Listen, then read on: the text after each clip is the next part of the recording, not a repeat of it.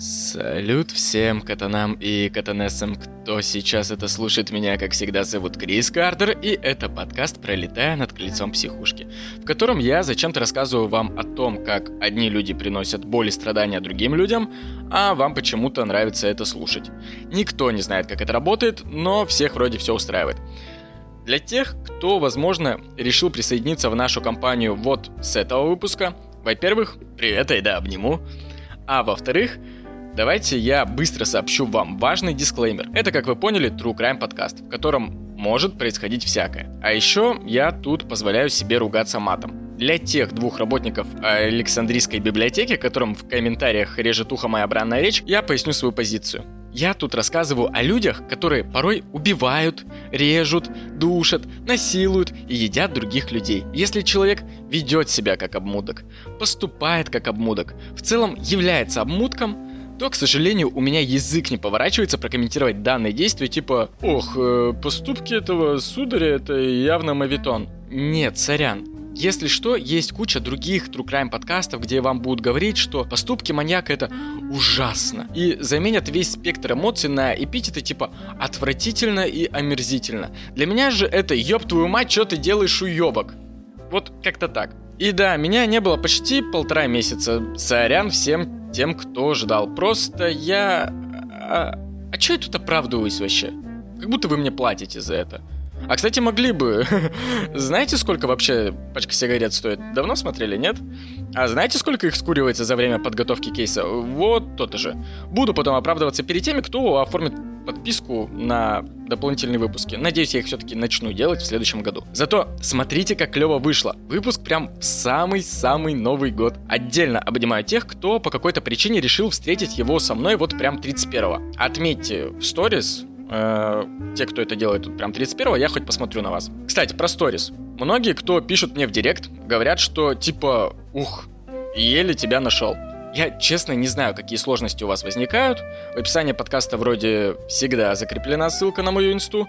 Если вдруг по каким-то причинам она не работает, то просто пишите в поиске Крис, три нижних подчеркивания Картер, Крис через K, а Картер через C. И еще тем, кто не подписан, бегите в инсту прям вот пока слушаете и зацените охрененную обложку к этому выпуску. Ее нарисовал один из моих слушателей, Катанов Леха, который является прям примером того, как вы можете просто с ноги ворваться ко мне в директ, сказать все, что думаете, и, возможно, мы с вами подружимся. Вот с Лехой Киором так и получилось. Он рисует офигенные постеры. Э, заходите к нему в аккаунт, он реально рисует женские портреты в моем, наверное, самом любимом стиле. Там нет сексплотейшена, нет какой-то объективизации, но, сука, это так сексуально.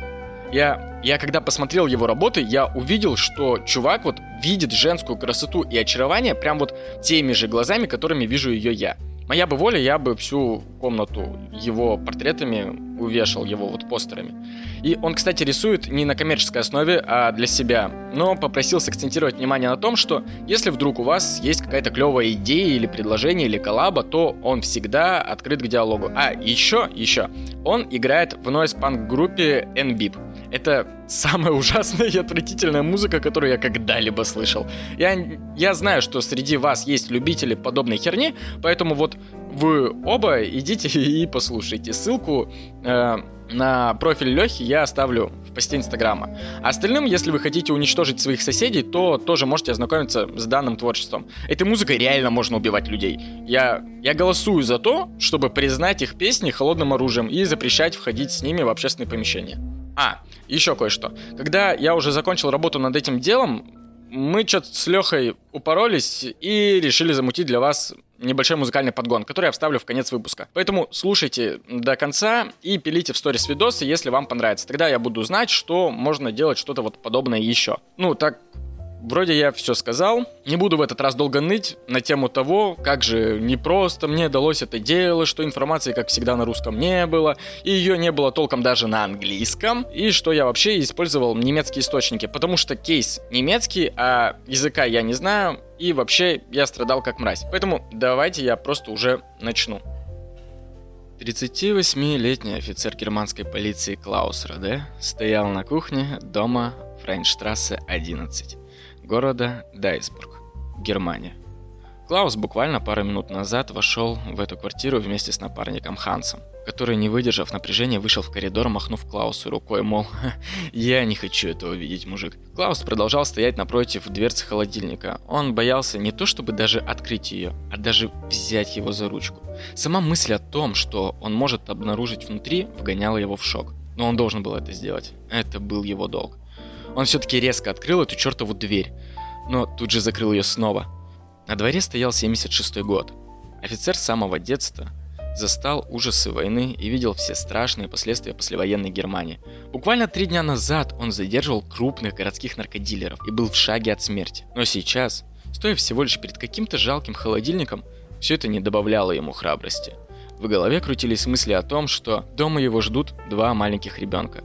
Но сейчас он снова открывает дверцу холодильника, и с верхней полки морозильной камеры на него смотрят стеклянные глаза четырехлетней девочки, чья голова была упакована в прозрачный полиэтиленовый пакет. Офицер снова закрыл холодильник. Он начал тереть глаза ладонями, пытаясь просто понять, зачем. Он сделал глубокий вдох, начал покидать кухню. Но, сделав пару шагов в сторону коридора, он замер. Э, это еще не все. Это еще не все. Он обернулся, проводя взглядом по всему периметру кухни. Нет, нет, пожалуйста, только не там. Нет, господи, сделай так, чтобы я ошибался. Кастрюля. Клаус сделал несколько шагов к плите. Чувак, там ведь просто суп, да? Он робко открыл крышку. Ха, и правда суп. Бульон, пара морковей, луковица. И между ними всплывающие вверх четыре детских пальца. Сука!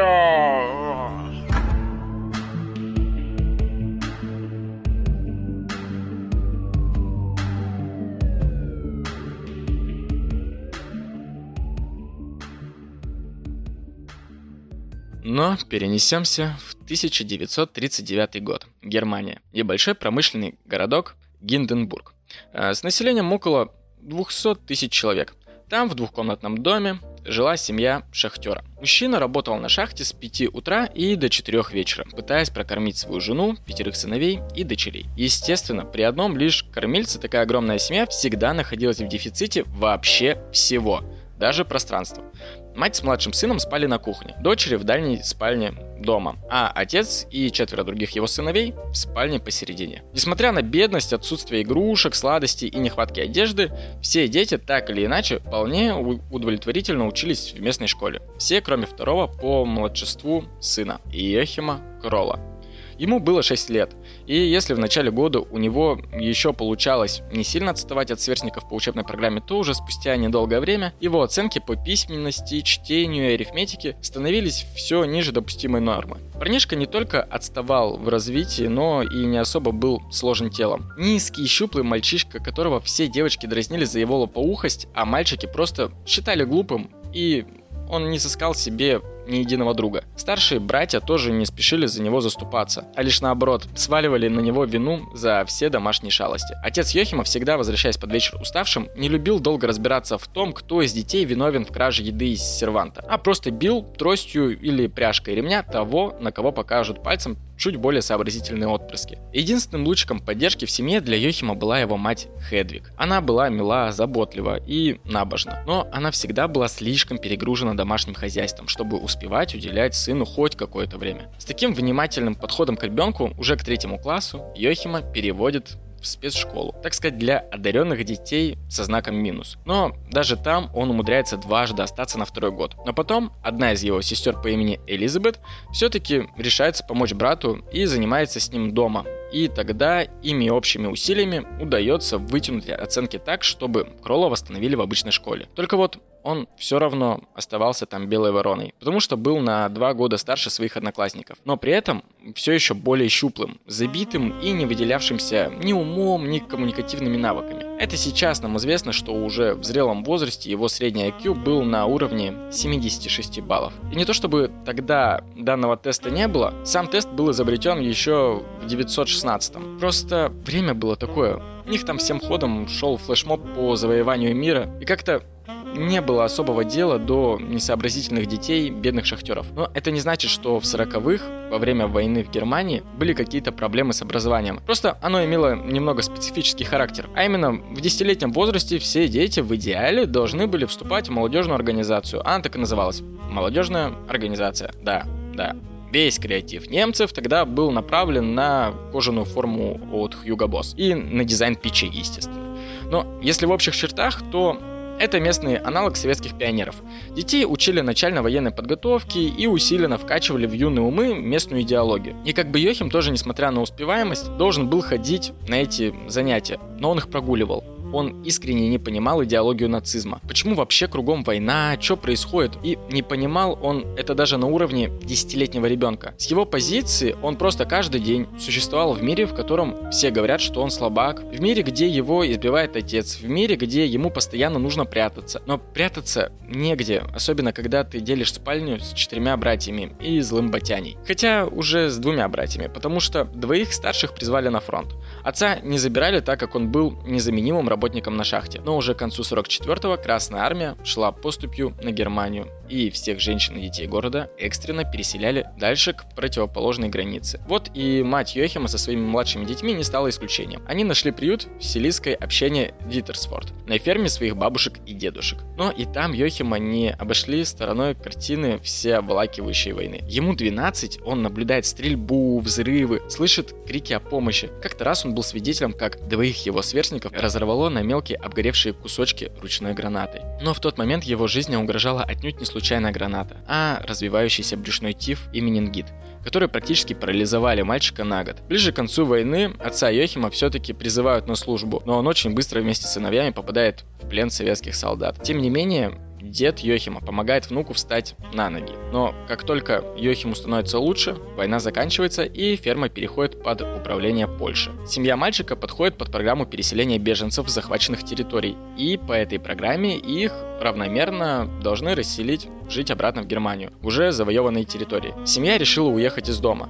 И тут я, конечно, могу назвать названия мелких немецких ферм и провинций, по которым их мотало. Но это вообще вам ни о чем не скажет, поэтому я просто скажу, что мамка Йохима с ним и дочерьми за пару месяцев попытались поменять несколько общин. И по итогу остановились в общине Эсфорд, которая насчитывала 800 человек. Это 47 год.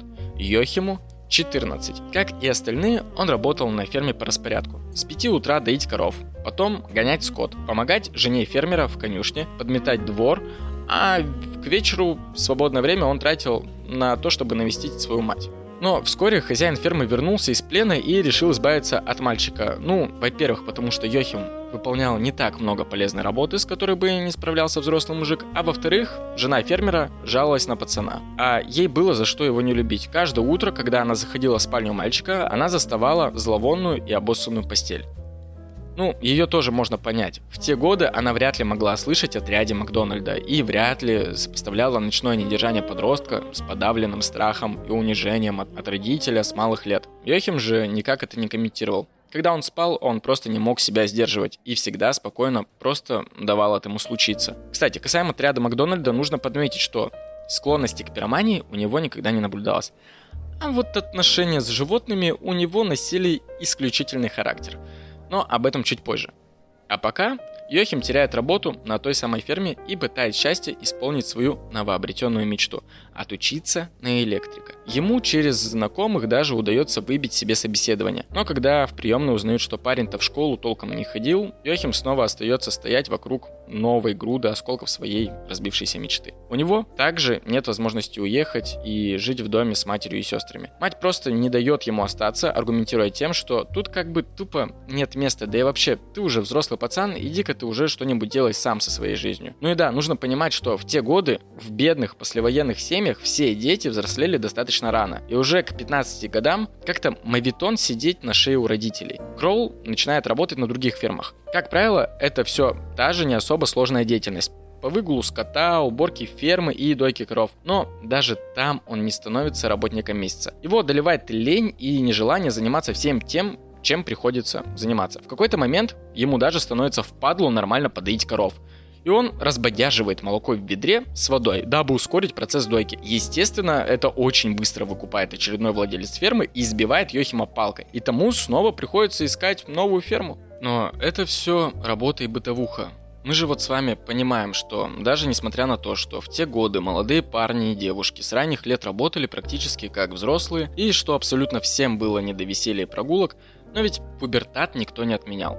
Молодых парней и девушек в любом случае в рабочее время переполняли романтические мысли, планы о вечерних прогулках, какие-то робкие, милые ухаживания друг за другом и вот это вот все. И вот это все это оно как бы было мимо Йохима. То есть, чисто с точки зрения физиологии, он ощущал влечение к девушкам. Но из-за того, что он как бы сам изолировал себя от социума и перестал пытаться как-то в него влиться, он не имел абсолютно никакого понимания о противоположном поле от слова совсем. Он не знал, как с ним разговаривать, не знал о чем. Он не мог предположить, о чем они думают и так далее. Для него это были все равно, что существа с другой планеты. И вот даже если бы это было лет на 20 позже, то, допустим, при прочих равных и при той же ситуации парень на его месте мог бы хотя бы из телевидения, хотя бы в общих чертах видеть женскую модель поведения и хотя бы как-то ее для себя представлять.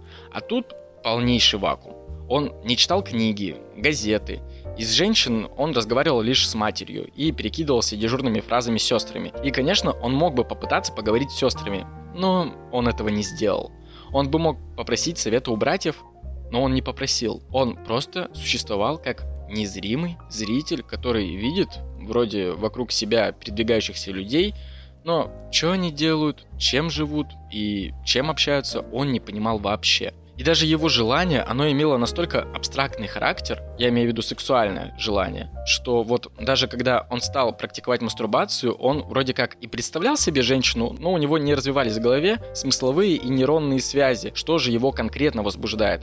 Он не то что не видел, он даже не слышал и близко не понимал, что там, как говорится, у девушек между ног, простите. Ему не приходилось даже где-то случайно увидеть женскую грудь и так далее. Следовательно, когда он доводил себя до оргазма, он в любом случае не мог сам себе ответить, что у него вызывает возбуждение, и он просто начинает уставать от этого состояния внутренней растерянности. Типа, знаете, эрекция есть, приятный переполняющий спазм есть. Он явно срабатывает на образ каких-то непонятных женщин. Вроде ручкой теребишь писюн и становится легче. Но что именно происходит и как это работает, непонятно. Помогите как говорится. Ну и в один прекрасный момент он, конечно, собирает таки всю свою волю в кулак и решается на самый сложный и серьезный шаг в его юности, а именно положить ладонь на бедро молодой доярки, сидя вместе на лавочке. Согласен, план так себе. Ну вот, кто-нибудь ему об этом сказал? Я нет. Может, кто-то из вас ему это сообщил? Ну вот тот же. Так как мы с вами не смогли ввести Йохима в курс дела, что так делать не стоит, за нас это сделала доярка, залепив ему пощечину и просто молча уйдя. Ну и конечно, конечно, для него это стало очередным травмирующим событием. Он так долго к этому шел и получил пощечину. И главное ведь, он опять не пытается выяснить, чем его план-то, собственно, был плох. Зато, зато, он придумывает другой, а именно Помните, я говорил об особой любви Кролла к животным? И вы все такие, нет, ну нет, Крис, только не это, ну, блядь. В общем, так как этот парень в то время работал на перегонке скота, время от времени ему приходилось вести своих коров на короткие встречи с быком-осеменителем. И несмотря на то, что в этом процессе Кролл обычно занимал позицию держащего за рога корову, и толком ничего не видел, но принцип механики действия он в общих чертах уловил. И вот тут начинается мое самое любимое. Короче, Йохим как-то берет, внимание, табуретку и пиздует с ней корове. Ставит сзади, поднимает хвост, оценивает ситуацию, складывает, как говорится, 2 плюс 2 и спускает свои штаны. Корова, конечно, ничего не чувствует, а вот Йохим чувствует, да еще как. В общем, да, решается он таки своей подростковой невинности, так сказать, прямо на рабочем месте. С табуреткой он вообще потом не расстается и таскается с ней теперь на работу, как на праздник. И казалось бы, ну, вот на этой ноте могла бы закончиться моя история на трогательной романтической любви пастуха и коровы. И сказал бы я, что жили они долго и счастливо, и спали они вдвоем на сеновале, глядя на звезды, и таскал бы он ей всякие вкусняхи, и доил бы ее каждое утро так нежно и так самоотверженно и ласково, как не доил никакую другую корову. Но, к сожалению, наш подкаст не об этом, и да, сам Йохим оказался не очень целомудренным, и уже вскоре пошел изменять буренки со свиньями. Но и там романтической истории в духе фильма «Свадебная ваза» не суждено было быть, потому что, как оказалось, свиньи э, круглые и скользкие, и постоянно выскальзывали и не проявляли взаимности. Выскальзывали из его объятий, заставляя его из раза в раз падать в грязь со спущенными штанами. В общем, новые любовницы в прямом смысле слова повели себя по-свински. Кролл вернулся к своим коровам. И вот тут вот, вот прям вот тут. Происходит то, что я обсуждал с Мишей в выпуске про внутреннюю кухню Трукрайма, когда мы выясняли, что же каждый из нас пытается из раза в раз найти в своем новом кейсе. Тогда я сказал, что для меня самым важным является поиск осязаемой точки невозврата в жизни маньяка. И вот тут она прям осязаема да нельзя. Следите за руками. Кролл получает свое первое настоящее физическое удовлетворение с коровой, которую он, естественно, в своей голове представляет в качестве девушки. Потом, спустя время, он лично ведет эту корову на скотобойню и разделывает ее на части. Сначала потрошит внутренности, отделяет кишечник коровы, выскребывает все органы, затем его учат разделывать конечности. И принимая во всем этом участие, он снова возбуждается, приходит домой после разделки туши и мастурбирует в агонии. В его голове срабатывает вот такая связка. Корова, равно женщина. Я занимаюсь с ней сексом, затем я вынимаю ее кишки. Меня это возбуждает, и я оргазмирую второй раз больше первого. Парам-папам-пам. Игра «Разум маньяка» стартер пак пройдена. И вот именно с этой точки в своей жизни Йохим отныне и навсегда при очередном самоудовлетворении, закрывая глаза и опуская слюнявую ладонь в трусы, будет представлять себе исключительно разделанное женское тело и с каждым своим оргазмом только укреплять эти нейронные связи в своей голове. Но, кстати говоря, если верить Кроллу, то у него были моменты, когда подобные мысли о расчленении девушек в своих фантазиях сходили на нет. Это стало происходить, когда его все реже стали брать на забой скота. И ведь со временем, благодаря распространяемым подпольно порно-журналам, он таки смог заочно ознакомиться с обнаженным женским телом. Но все же до сих пор единственным физическим контактом с женщиной в его сложном списке была лишь та злосчастная пощечина. А ведь Мама и ребята на работе уже вовсю начинали пытать Йохима о том, есть ли у него девчонка. Со временем эти вопросы стали настолько неудобные, что ему пришлось выдумать Гертруду. И дабы особо не погружаться в подробности, он просто отвечал, что, мол, да, девушка есть, зовут Гертруда. На остальные вопросы он просто улыбчиво отмалчивался, потому что явно не смог бы на них ответить. Но судьбинушка все-таки решила подарить Йохиму шанс. Шанс этот звали Рита. Рите 17. И она работает официанткой в маленьком баре неподалеку от дома Йохима. Тебе 17,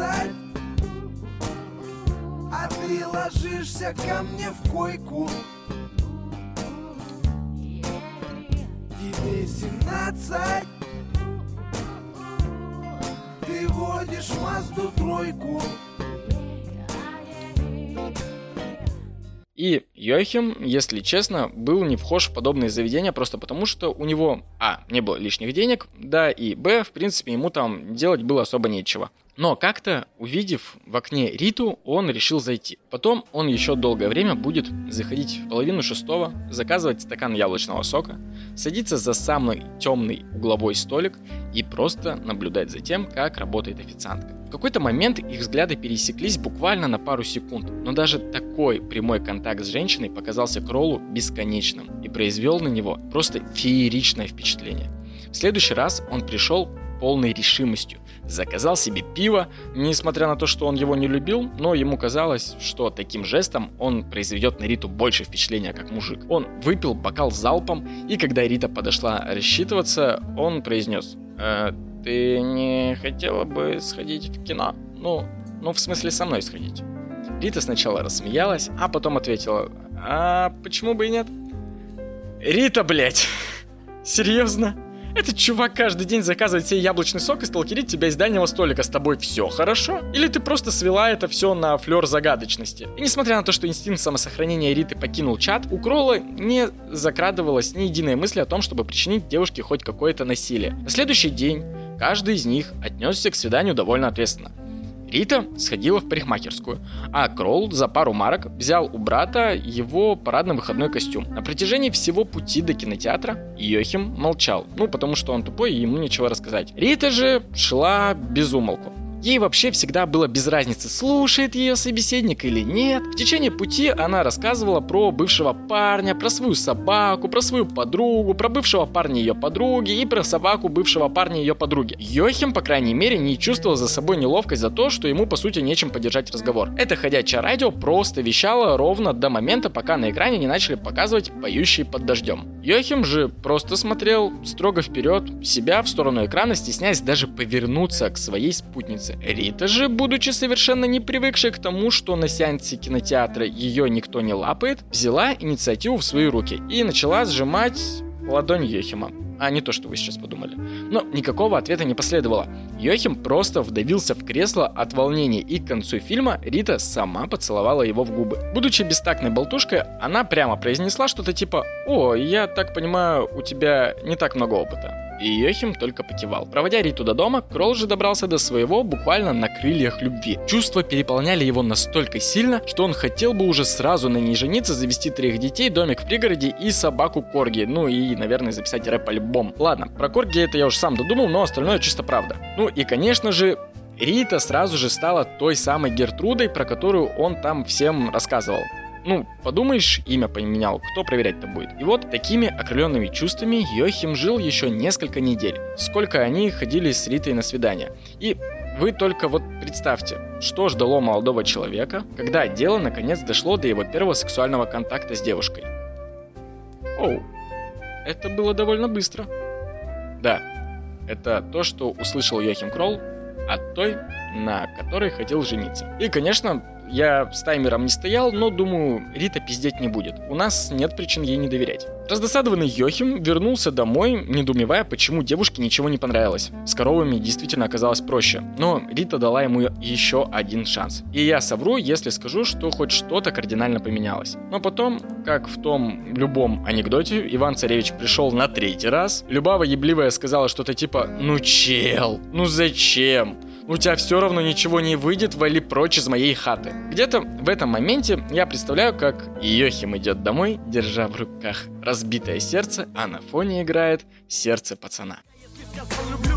Значит отвечаю, если сказал одна, значит не предам, если сказал дарю, сердце без печали, только держи и не ломай напополам, а, кстати, с работы его тоже примерно в это же время уволили. И вот давайте сейчас подумаем, что у нас обычно делают люди, которые остаются без денег, без работы, без образования, которым только что разбили сердце на почве преждевременной эокуляции и у которых IQ многим ниже среднего, а из навыков только особая любовь к животным. Ну, наверное, обычно в таких случаях делают что? Ну, например, записывают грустный рэп-альбом. Или идут на программу «Давай поженимся», э, качают Тиндер и описывают ненависть ко всему женскому полу. Ну, или на крайний случай кидают видосы с цитатами по психологии в ТикТок. Но, к сожалению, в 50-х ничего этого не было. И, блин, вы вот только вдумайтесь, сколько, сколько, мать его, жизней спас грустный рэп. Вы просто представьте, сколько патологических маньяков не пошло убивать просто потому, что вовремя налили себе коньяк и включили коржа мотылек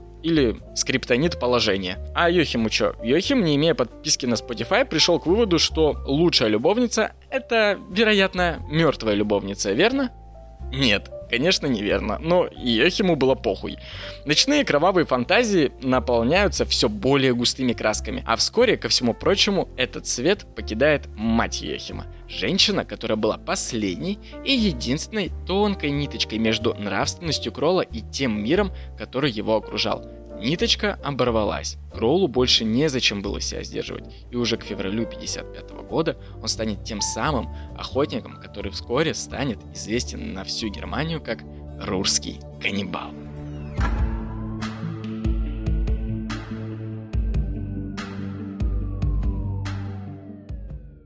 Йохим был охотником с первой своей жертвы. Он не был палачом на дому, не был садистом, держащим людей в подвале, и не был убийцей из случайного переулка. Он именно что долго и методично охотился на своих жертв. Свое первое сафари он устраивал просто катаясь э, в полупустой городской электричке в поисках жертвы. Он выходил на безлюдных остановках и долго осматривался. Быть абсолютно незаметным для окружающих и молча наблюдать за людьми – это то, что он и так делал на протяжении всей своей жизни. Первой, на кого он положил взгляд, была дама с собачкой в безлюдном переулке. Он наблюдал за ней какое-то время на расстоянии метров 50 и уже начал медленно приближаться, но собака потянула хозяйку за угол, тем самым спася ей жизнь. Еще через пару часов две девушки средних лет стояли на пустой остановке. Но, черт, они сели в первый же подъехавший поезд. Йохим сел в соседний вагон. Позже подруги вышли на довольно людной остановке, а Йохим поехал дальше в сторону окраины. Выйдя на остановке, вокруг которой были только поля, степи, а вдалеке виднелась одинокая ферма, а с другой стороны трасса, его взгляд уловил что-то похожее на то, что он искал весь этот день. Среди абсолютно глухого от людей пространства стояла молодая девушка лет 19. Стояла у дороги буквально в метрах 200 от него. Мы не знаем наверняка, что же там делала Имград Стрейн, но примерно двумя неделями ранее она сбежала из дома где находились ее жених и родители. Придорожные забегаловки частенько видели, как Имград садится в сомнительные попутки и через полчаса ее привозят обратно. Через два дня местный фермер, прогуливавшись неподалеку от собственного поля, обнаруживает тело девушки. Бежит домой и набирает копом. Буквально через пару часов на месте преступления была уже туча криминалистов, описывающих то, что я вам сейчас расскажу. Тело молодой девушки с множественными ножевыми ранениями лежало посреди пустыря, головой на низком покрытом мхом пеньке. Юбка была задрана вверх, кофта разрезана, а лифчик спущен вниз. Ну, конечно, кто бы, блядь, сомневался, что этот кретин так и не научился за всю жизнь расстегивать лифчики. Он такой, а, -а, -а что, что это за космические чехлы на грудь? Непонятно, просто спущу это до пояса. Так вот, эксперты установили, что смерть наступила ввиду ножевых ранений. Следы борьбы на теле хоть и были явно заметны, но сексуальный контакт типа был добровольный. Но криминалисты тогда еще не прикинули, что трудно сопротивляться изнасилованию, когда ты уже немного мертвая. Поэтому им пришлось потратить какое-то время, чтобы понять, что половой акт имел место быть уже после совершения убийства. Плюс ко всему, ножевой разрез от поясницы вдоль межягодичных складок и до ануса намекал на то, что убийца какой-то конченый, потому что, ну, нахуя?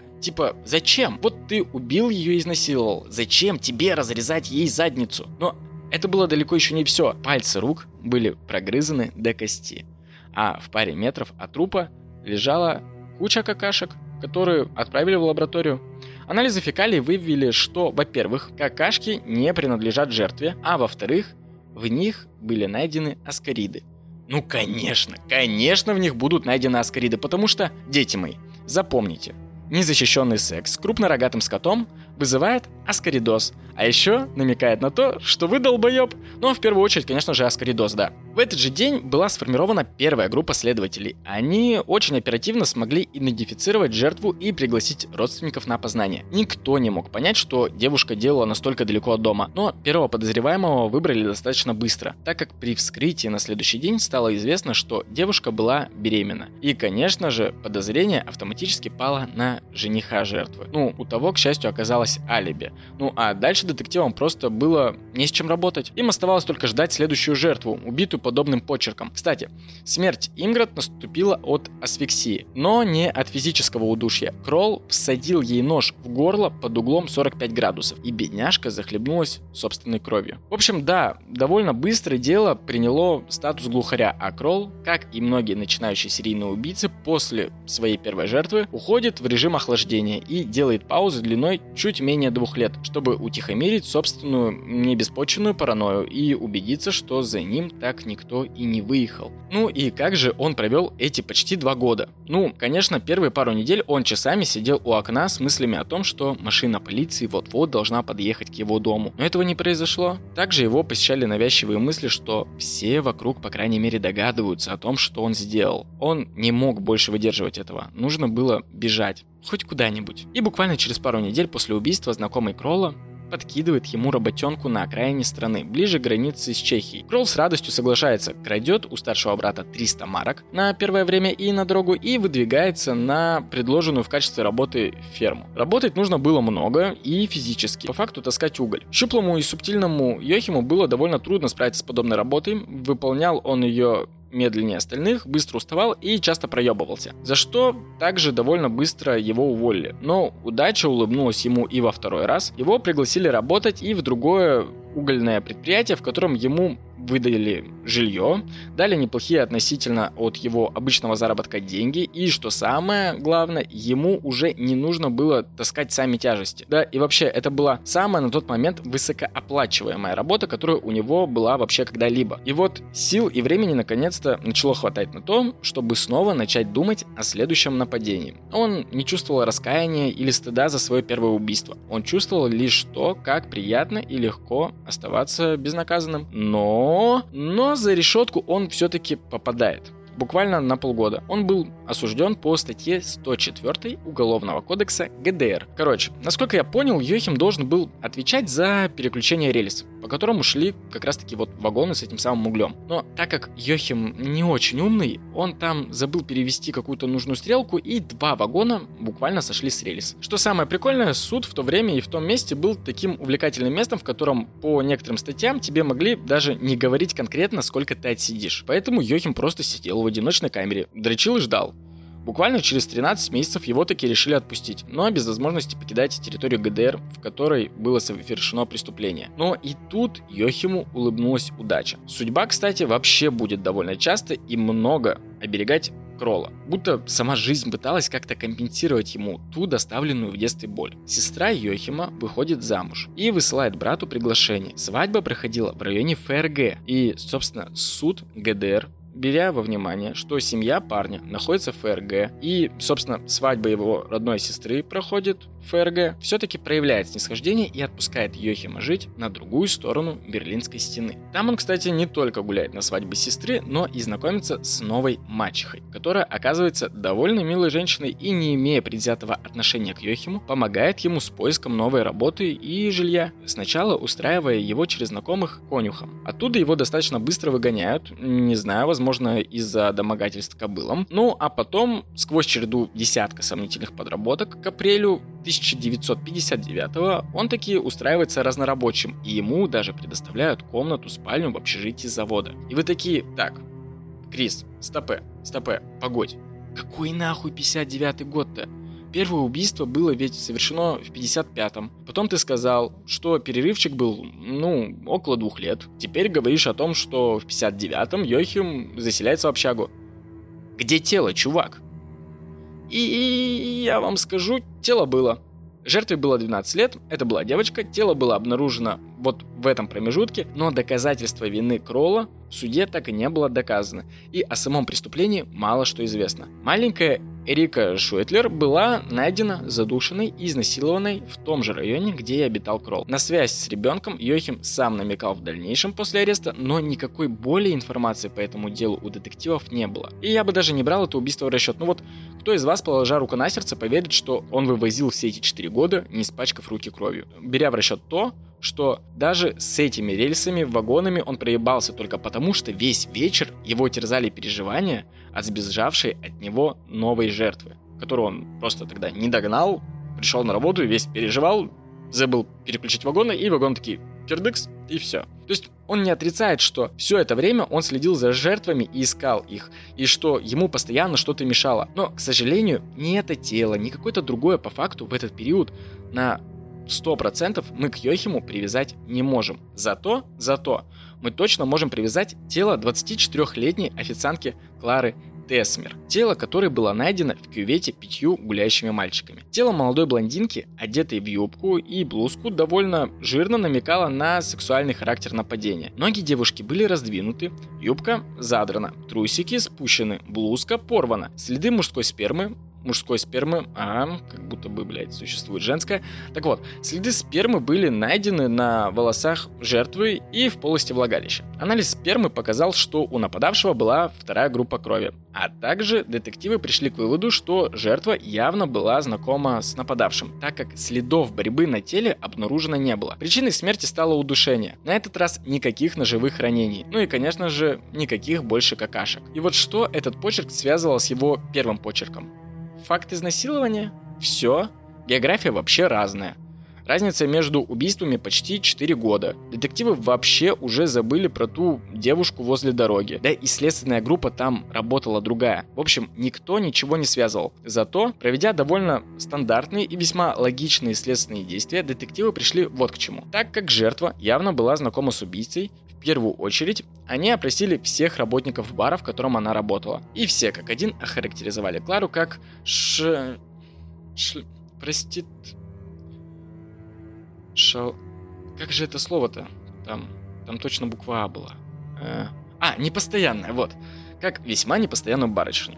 Вот, мол, как правило, в свободное время она шла в другие питейные заведения и покидала их с первым же мужчиной, который угостит ее выпивкой. Довольно шальной образ жизни, я бы сказал. Но оно так и вышло. Копы начали проверять всех мужиков, с которыми видели Клэр. И прикиньте, как только копы составили примерное описание свидетелей о том, как выглядел мужчина, с которым последний раз видели Клэр, и после того, как это описание публиковали, в участок довольно быстро завалилась другая молодая девушка, которая была готова рассказать о том, что описанный мужчина немногим ранее пытался также напасть на нее, оглушил ударом по голове, но, мол, девушке удалось сбежать. И, о боже, какое совпадение! У убитой Клэр на затылке также были найдены следы оглушения. И именно поэтому она, потеряв сознание, не могла оказывать сопротивление. Свидетельница причем не просто сказала, что ее пытались изнасиловать мужчина, схожий по ориентировке и по схожему сценарию, но и она даже как-то случайно увидела на каком-то выпавшем из его кармана в ходе борьбы удостоверение и запомнила его имя.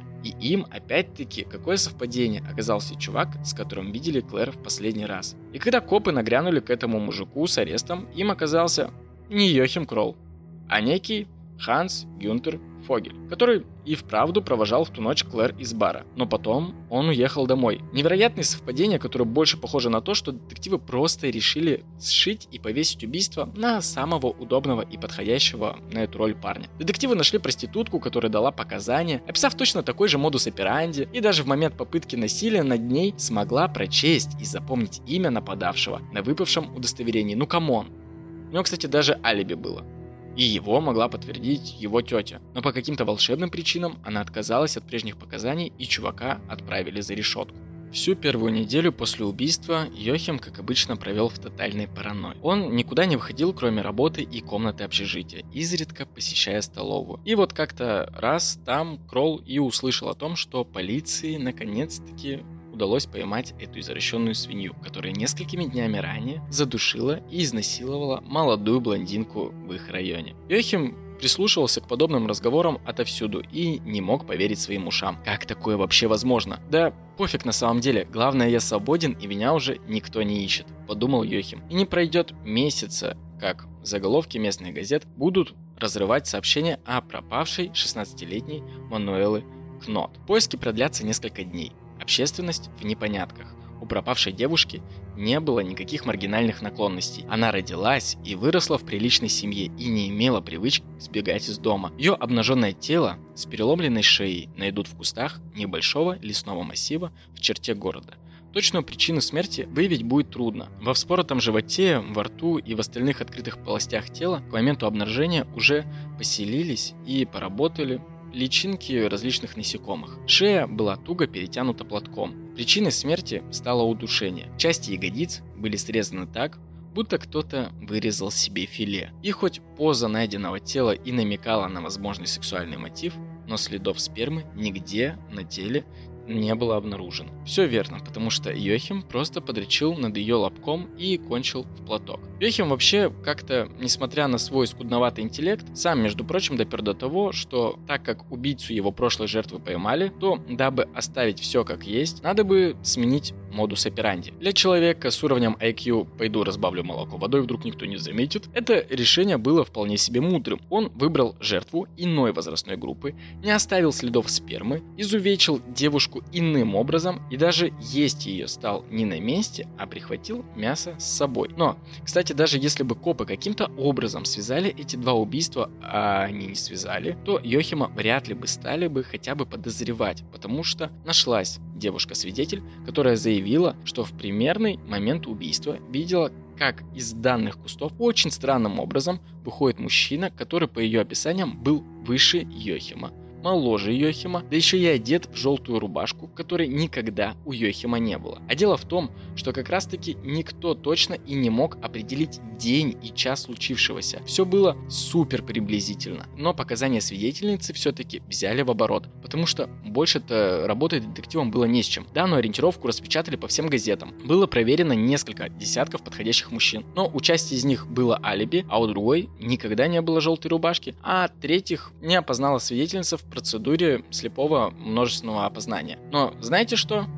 Спустя полгода заходит такой в участок 24-летний клерк по имени Отто Хорст и говорит, я тут это, я, короче, знаю, кто задушил ту девчонку полгода назад, о которой все писали в газете. И все такие, кто, блядь? И Отто такой, ну это самое. В общем, это был я.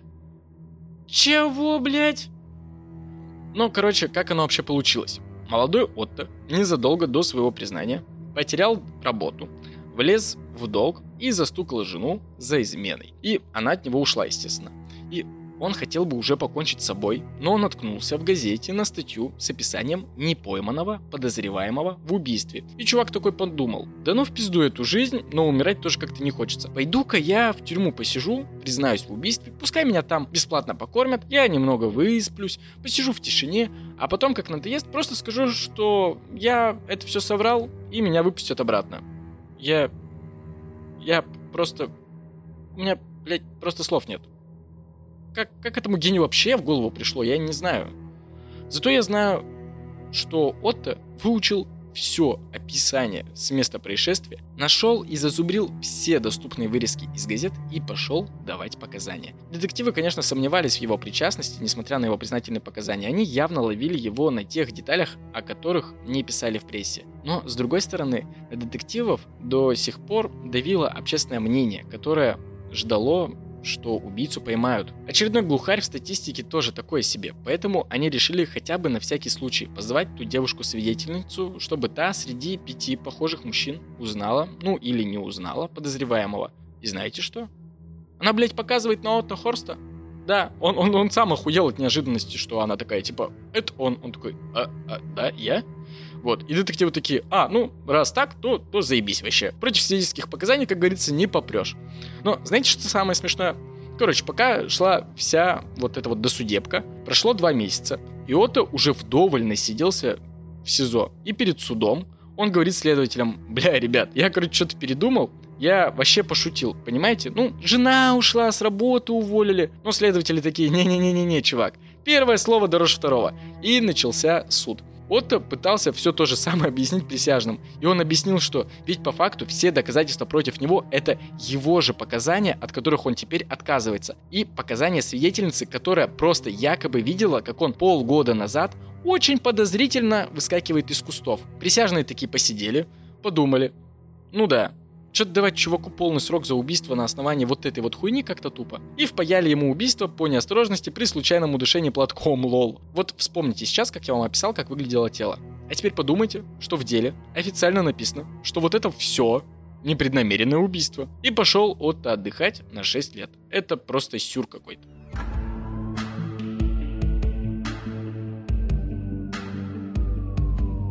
Тыльная сторона его ладони гладила ее скулы, вверх-вниз, то опускаясь до шеи, то поднимаясь обратно. Он надвисал над ней и гладил ее по вельветовому, пропитанному запекшейся багровыми пятнами кровью свитеру. Спускался пальцами до трусиков, которые ей были явно велики, водя пальцами по внутренней стороне бедер. Но она не сопротивлялась, и его это не устраивало – она должна отбиваться и кричать, как та девчонка из лесопарка. Но она лишь смотрела на него своим невозмутимым взглядом, ни разу не отводя глаз в сторону. Он ударил ладонью ей по лицу. «Почему? Почему ты не сопротивляешься?» Он начал придушивать ей шею, но она проявляла стойкость, и только когда он начал ладонями продавливать ей грудную клетку, она вдруг начала бить руками по его предплечьям. Так-то лучше. Давай, сука, пытайся выбраться. Он подступающими движениями сдавливал ей грудь, так, как будто делал ей прямой массаж сердца, только довольно агрессивный и не с целью спасти ей жизнь. Слабые удары по его предплечьям начали его возбуждать. Наконец-то он расстегнул ширинку и начал снова тереться об нее, а потом мастурбировать. Много времени не потребовалось. Наконец он убрал от нее руки, сконцентрировался только на своем члене, но она все равно уже не двигалась. После довольно быстрой окуляции он вытер сперму с ее тела.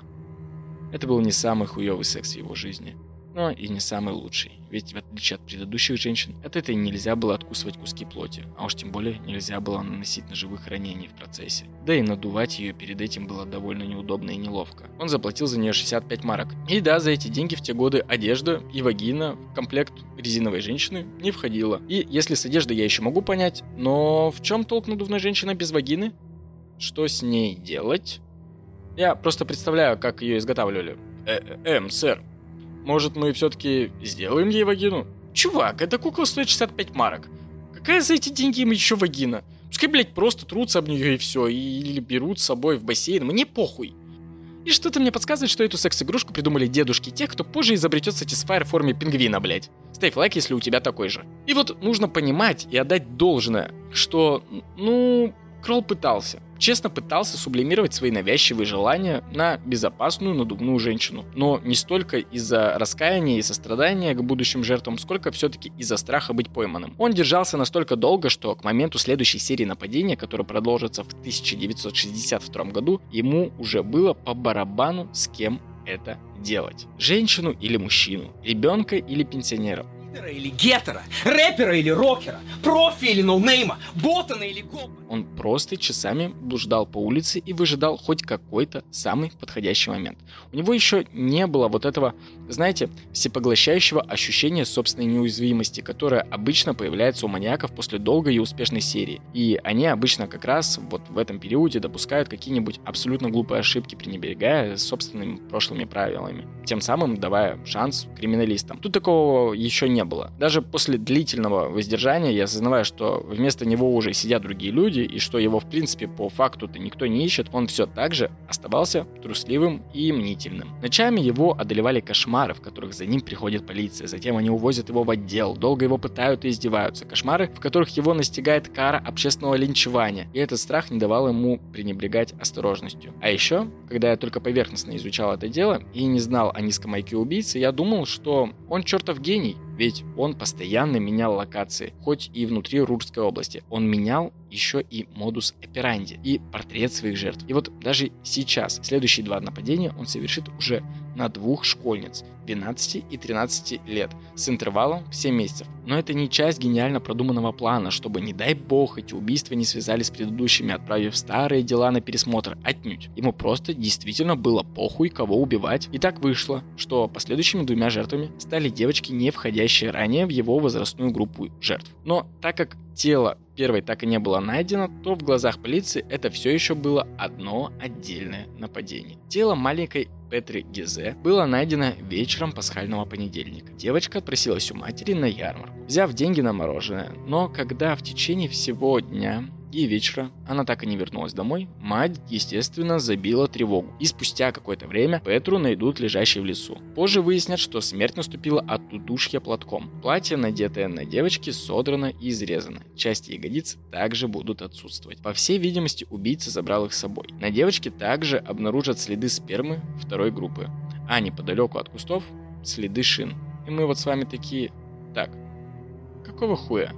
Ты не говорил, что у Йохима была машина. А вот ее и не было. И вот в этом вся и загвоздка. Хрен знает, какой магией ему удалось заманить девочку так далеко в лес и на чем. Но тачки у него не было. И следы были не его. Но копы так сильно зацепились за следы Гого-мобиля, да, да, Гого-мобиля, может, конечно, Джоджо мобиля, но я не в курсе. Но мне нравится вариант Гого мобиль. Это звучит забавно. В общем, это вообще даже почти не автомобиль. Это что-то по мощности и габаритам уступающая нашей АКе. Трехдверная, двухцилиндровая штуковина объемом двигателя, как у мопеда, с максимальной скоростью 70-80 км в час. И, кстати, в те годы можно было пользоваться даже несовершеннолетним и без удостоверения. И, в общем, конечно же, нашлись свидетели, которые видели возле места преступления эту тачку. И, конечно, опергруппа достаточно быстро нашла себе главного подозреваемого, и они даже выбили из него частичное признание. Это был 52-летний, ранее судимый секс-преступник Винзета Куэн. И мне кажется, копы просто такие, ну смотрите, он ведь педофил? Педофил. У него есть гога-тачка? Есть. Нам подходит, забирайте. И дали ему 12 лет, если что. А Йохим? А Йохиму снова как с гуся вода. Хотя даже это не с гуся вода. То, что произошло дальше, вообще невообразимо. Вот реально говорят, дуракам везет. Потому что, ознакомившись даже поверхностно с сотнями серийников, я ни разу не видел, чтобы хоть одному маньяку так фартило. 4 июня того же года 12-летняя Моника, как обычно, ранним утром шла себе в школу. Шла она всегда одним и тем же маршрутом, который годами казался безопасным. Единственное, что всегда напрягала ее мать, это тот вот участок, где при переходе с одного микрорайона в другой нужно было проходить через железные пути и небольшой участок густого кукурузного поля. Если кто-то из вас вдруг не был на кукурузном поле вживую, то представьте густые стебли выше человеческого роста, которые настолько густые, что если два человека будут стоять в гуще, даже в двух метрах друг от друга, есть вероятность, что вы друг друга вообще не будете видеть. Как правило, посередине таких полей протаптывают широкую тропинку, по бокам которой получаются такие полноценные кукурузные стены. Если кукурузный монстр захочет вас утащить, вас никто даже не увидит. Поэтому не ходите в одиночку через кукурузное поле. Ясненько. Ну и, собственно, на сей раз этим кукурузным монстром стал Йохим Кролл, который затащил школьницу в гуще, там задушил, поигрался с телом, осквернять ее своим початком не стал ни до, ни после, а просто потеребил его, что, конечно же, не делает преступление менее омерзительным. Но вся магия не в этом. Естественно, в тот же день родители Моники подняли тревогу и обратились в полицию. Начались масштабные поиски на местности. Проверяли весь маршрут Моники, помимо кукурузного поля, а также варианты того, что она могла уйти кому-нибудь из друзей, знакомых или родственников, что, конечно, было для нее не свойственно и что, конечно же, немного растянуло поиски. Пока длились несколько дней поисков, в полицию поступило обращение с тем, что какой-то мужчина в том же городе обманом похитил ребенка на велосипеде, а заметил мужчину 11-летний мальчик. А еще спустя пару дней пропадает третья девочка, примерно того же возраста, что и Моника. И все это происходит буквально в пределах 16 дней. Вы просто прикиньте, какая паника стояла в городке с населением меньше 50 тысяч человек. Примерно за две недели было похищено аж три девочки. Это при том, что уже к тому времени, помимо полиции, была задействована куча волонтеров, и по всем газетам, на каждом углу, по радио и ТВ, везде сообщалось о масштабных поисках детей. Но искаемому педофилу как будто бы было пофигу. Он как будто такой, чё? Меня ищут, полгорода, сейчас бы, наверное, на дно залечь. О, смотрите, ребенок, э, видимо, не сегодня. Везде и повсюду были разосланы ориентировки единственных свидетелей, которые видели мужчину на велосипеде с ребенком. И знаете, кто был на ориентировке?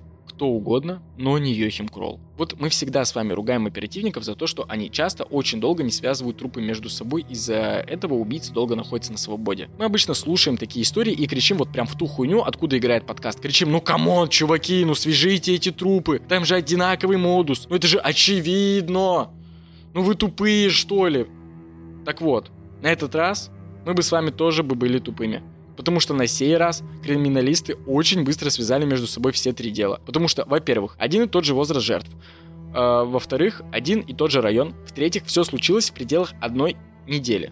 А вишенкой на торте стало то, что когда они начали находить тела, они были оставлены примерно в одном и том же состоянии. Монику все-таки нашли в кукурузе с помощью вертолета, а другую девочку в грязи под мостом. Так там, сука, еще и модус был одинаковый. Ну очевидно то, что это был один и тот же поехавший педофил. Но прикол в том, что хуй знает по какому стечению обстоятельств, но три совершенно разных педофила, не договариваясь между собой, совершили примерно в одно и то же время, в одном и том же месте, три нападения на детей примерно одного и того же возраста. Блять, невероятно просто. А так как портрет подозреваемого был только один, то пока Кролл думал, что его снова все ищут, в этот момент внимательные жители Рурского района нападали и пиздили всех мужчин-велосипедистов с детьми, и некоторым приходилось доказывать, что это, допустим, его внук, которого он везет с детского сада, между ударами, подошвами, прилетающим им в лицо. Вот так весело было в Русском районе тем летом. Ну и по классике, полиция все-таки задержала одного подозреваемого, бывшего секс-преступника, 34-летнего Вальтера Квикела. Его задержали на основании показаний свидетелей, и возможно, возможно, он и был причастен к одному из убийств, но полиции пришлось его отпустить. А знаете почему? Потому что даже несмотря на то, что в момент одного похищения у него не было алиби, но у него было алиби на момент того убийства, которое совершил Кролл. А так как полиция искала одного конкретного человека, то они бы никогда не нашли его, потому что, связав все это в серию, им нужно было условие, что у подозреваемого не было алиби хотя бы на два из трех эпизодов. И так как ни один виновный так и не был пойман, общественность не была удовлетворена. И когда с Вальтера сняли все обвинения, его настолько морально затравили соседи, знакомые и коллеги по работе, что сначала его бросила жена, а потом он и сам не выдержал травли, повесился на ветке дерева за городом. Такие дела. На каждого Мариарти должен быть свой Шерлок. Согласны? Только вот Йохим у нас далеко не гигант мысли, а скорее просто удачливый ублюдок, то и детектива ему судьба противопоставила соответствующего. То есть как бы тогдашний детектив, который вел расследование о детях, вроде как и предпринимал попытки в дедукцию, но приводили они обычно вот к чему. Один коп решил, что настоящий убийца, по всей видимости, довольно-таки сумасшедший, и что самое главное, испытывает некую манию по отношению к своим жертвам. Поэтому, возможно, он не упустит возможности посетить шумные похороны одной из девочек девочек. И как бы, несмотря на то, что ранее Кролл никогда не ловил себя на мысли о том, что «Эх, сейчас бы на похороны своей жертвы сходить», да глянуть на ее в последний раз. Но по какому-то судьбоносному стечению обстоятельств именно в этот раз, именно на эти похороны он и вправду собрался припереться. И полиция в штатском реально не прогадала и выставила по всему кладбищу копов под прикрытием, которые осматривали толпу скорбящих на предмет присутствия там какого-нибудь подозрительного мужчины средних лет. Инструкции при обнаружении кого-то подозрительным были следующими. Войти в диалоговый контакт и позадавать тупые вопросы серии «Хули вы тут делаете?». Причем устанавливать контакт должен уже сотрудник в форме, причем внезапно, чтобы оценить, насколько опрашиваемый паникует. Детектив предположил, что условный подозреваемый не может спокойно ответить даже на то, что он тут делает. Замолчит или просто попробует бежать. И знаете что? Они и вправду обнаружили его. Мужчину на вид до 30, в разноцветной рубашке, стоящий поодаль от основной толпы скорбящих. Объект стоял в одиночестве, поглядывал на часы и очень волнительно оглядывался по сторонам. И когда к нему подошел один из полицейских спросить, что же он тут делает, парень действительно замер с довольно испуганным выражением лица и ничего не смог ответить. Спустя мгновение мужчину арестовали. Какая удача. Преступник пойман. Все верно. Только это был не маньяк.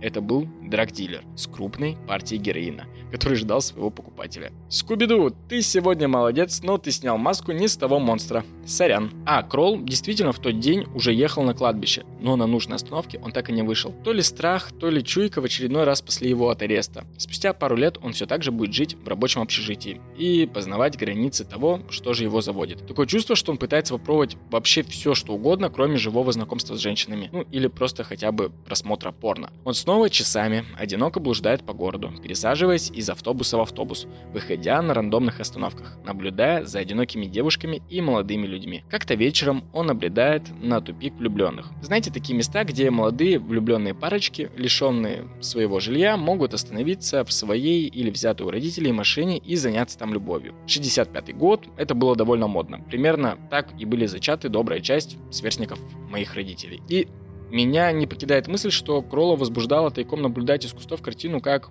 в машине ебутся чьи-то ныне бабушка с дедушкой. Один раз его даже заметили, Йохим только приспустил штаны, чтобы потеребить свой кукурузный початок, но из машины к нему навстречу стремительно вылезла здоровая шкафина, от которой он бежал, не оглядываясь аж до самой общаги в попытках, не сбавляя скорости, застегнуть на себе обратно брюки. Но на самом деле парень даже не гнался за ним, он просто подошел и толкнул Йохима в грудь, а магия адреналина сделала все за себя. И Йохим не был бы собой, если бы Прибежав домой, его бы не возбудило это происшествие, он еще минут 10 пролежит в кровати с закрытыми глазами в вагоне, представляя парочку в машине, а затем достанет из-под кровати носок, оботрет им живот и начнет придумывать план, как бы так безопасно для собственного здоровья попасть на место одного из таких мужчин-красавчиков. И он довольно быстро его придумает. Нужно просто убить мужчину и поменяться с ним местами. Ну, типа по стелсу, обойдя машину, проколоть колесо, выманить тем самым мужчину из машины, потом как ассасин применить перк тихого убийства, прыгнуть в тачку и уже там изнасиловать и задушить его подругу. Да, план говно. Особенно, когда мы с вами знаем Йохима, план точно говно. Но никто из нас с вами ему об этом не сказал, поэтому вот он уже пошел и купил себе раскладной нож. Так, ну, Йохим, конечно, кретин, но давайте сейчас не об этом. Вот скажите, вы помните вот эти вот старые хоррор-слэшеры из 80-х? Типовые, такие полные клише, подростки, лес, убийца в маске. Героиня бежит и обязательно ломает каблук, о корень дерева. Самый смуглый парень всегда умирает первым. Вот это вот все. Подгрузили в памяти, да? И вот мы же все при просмотре подобного ловили себя на мысли, что это абсолютно какая-то неестественная дичь, которая никогда бы не смогла произойти в реальности. Так вот, я тоже так думал, но сейчас я расскажу историю, которая основана на показаниях жертвы, которая осталась жива. И что самое интересное, это осознание того, что события произошли в 65-м. То есть даже если бы специально жертва захотела придумать подобное, то до подобных ужастиков еще минимум лет 10. У нее просто тогда даже не было бы референсов, и от этого история чувствуется еще более невероятной. Итак, представьте, август, вечер, молодая пара, 25-летний Герман и 22-летняя М Имя девушки было изменено, назову ее Марина. Ну, просто потому что все Марины, которых я знаю, почему-то не очень удачливые. Пиши в комментариях, если ты Марина. Так вот, Герман и Марина ужинали в закусочной, отмечая две вещи. Получение Мариной долгожданных водительских прав и не менее долгожданной покупки Volkswagen Жук, половину стоимости которого оплатили ее родители, а половину она гордо скопила сама. Умничка Марина. Все быстро гордимся за Марину, ей и так придется несладко. В общем, пообедав, молодая пара садится в машину и едут по городу как раз таки в поисках уединенного места для дебютного потютекаться. Остановившись возле какого-то искусственного городского пруда и парка, Марина глушит двигатель и начинает заводить Герман. Но не успев перейти от первого регистра ко второму, Марину не покидает необъяснимая тревога, и она то и дело бросает взгляд на зеркало заднего вида. И о боже, что это, Герман? Ты видел это? Э, что, что? Там какой-то темный силуэт в кустах. Ты, ты что, ничего не слышал? Ой, детка, да забей, там...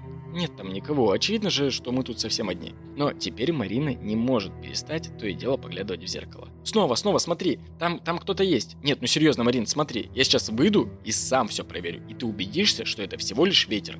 Герман вышел из машины, оглянулся по сторонам, посмотрел сзади машины, но в кустах он так никого и не увидел. Стоя возле двери, облокотившись правой рукой на крышу жука, кинув перед этим камешек в кусты со стороны багажника и ничего не обнаружив, он ответственно заявил, что там никого нет. Но его прервал резкий крик Марины. Девушка решила включить фары, свет которых падал на темную худощавую фигуру, которую было видно только ниже пояса. Темная фигура с ножом в руке стремительно шла в сторону автомобиля. Подобное стрёмное зрелище заставило Германа быстро прыгнуть обратно в тачку и заорать «Гоним, гоним отсюда, быстрее!» Марина в истерике пытается завести двигатель, но у нее не выходит. Она только пытается тронуться, но слишком резко бросает педаль сцепления из-за недостатка водительского опыта и нервов. Это повторяется несколько раз. Темная фигура становится все ближе. Герман кричит ей перелазить на соседнее сиденье, чтобы попробовать самому. Они меняются местами, но Герману тоже требуется несколько попыток. Бедный Volkswagen не понимает, что вообще от него хотят. Но, наконец, у парня получается тронуться. Он просто едет прямо. Темная фигура уверенно отходит чуть в сторону, пропуская машину мимо себя. Будто бы зная, что преимущество все равно на его стороне. Так оно и оказывается. Герман боится переключить передачу с первой на вторую, чтобы снова не заглохнуть. Так, на низких оборотах он сворачивает на первый же поворот, не замечая знака, что там тупик. Но фигура с ножом идет за машиной. Фигура отлично знает эту местность.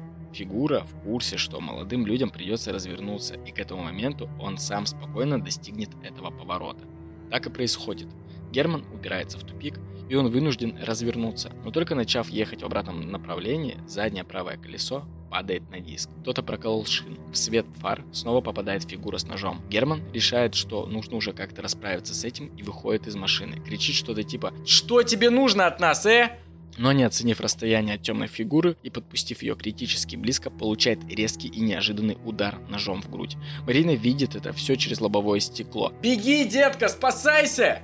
Марина снова перепрыгивает на водительское сиденье и дает по газам. Крик девушки и скрежет колесного диска привлекают внимание гуляющих неподалеку пожилой пары, которая позже всем своим видом спугнет темную фигуру, которая будет пытаться преследовать девушку. А она будет медленно, но верно ехать просто вперед, видя в зеркало заднего вида, как рядом с темным силуэтом на дороге истекает кровью ее Герман. Меньше чем через час Германа доставят в больницу уже мертвым. Лезвие вошло меж ребер в сердце почти на 2 сантиметра. Шансов не было абсолютно. Полиция инкриминирует нападение якобы с целью ограбления, а Йохим Кролл снова добежит до общаги, смоет кровь с лезвия, прыгнет в кроватушку, снова спустя пару минут оботрет себя носком из-под кровати и крепко уснет с мыслью, что нападение на влюбленных парочек на автомобилях все-таки не его призвание, и вообще, что это была плохая идея.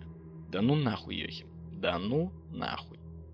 После неудачной атаки Йохим еще долго будет удовлетворять свою похоть, не выходя из комнаты общежития, связывая и издеваясь над бедной надувной женщиной. Его похоть эскалировала, развивалась стремительно, как раковая опухоль. Новые фантазии вытесняли старые, и предыдущие методы возбуждения уже не работали. Он с каждым разом придумывал все новые и новые изощренные способы связать свою куклу и представлять, как она всегда по-разному пытается от него сбежать. Но и тут кукольная идиллия нашего парня не могла длиться вечно, так как, во-первых, в его комнату подселили соседушку, с которым они, кстати, даже сдружились. Тесно прообщались целый год, и этот соседушка познакомил Йохима со своей подружкой. А во-вторых, сам Иисус послал очередное благословение на Йохима в виде этой самой подружки, которая в один прекрасный вечер, когда ее парня не было дома, очутилась на пороге комнаты Кролла с бутылкой шампанского и взглядом ненасытной тигрицы. Но ну вот какова была вероятность, что в жизни этого парня произойдет такой момент? Он открывает дверь, а на пороге живая женщина с алкоголем,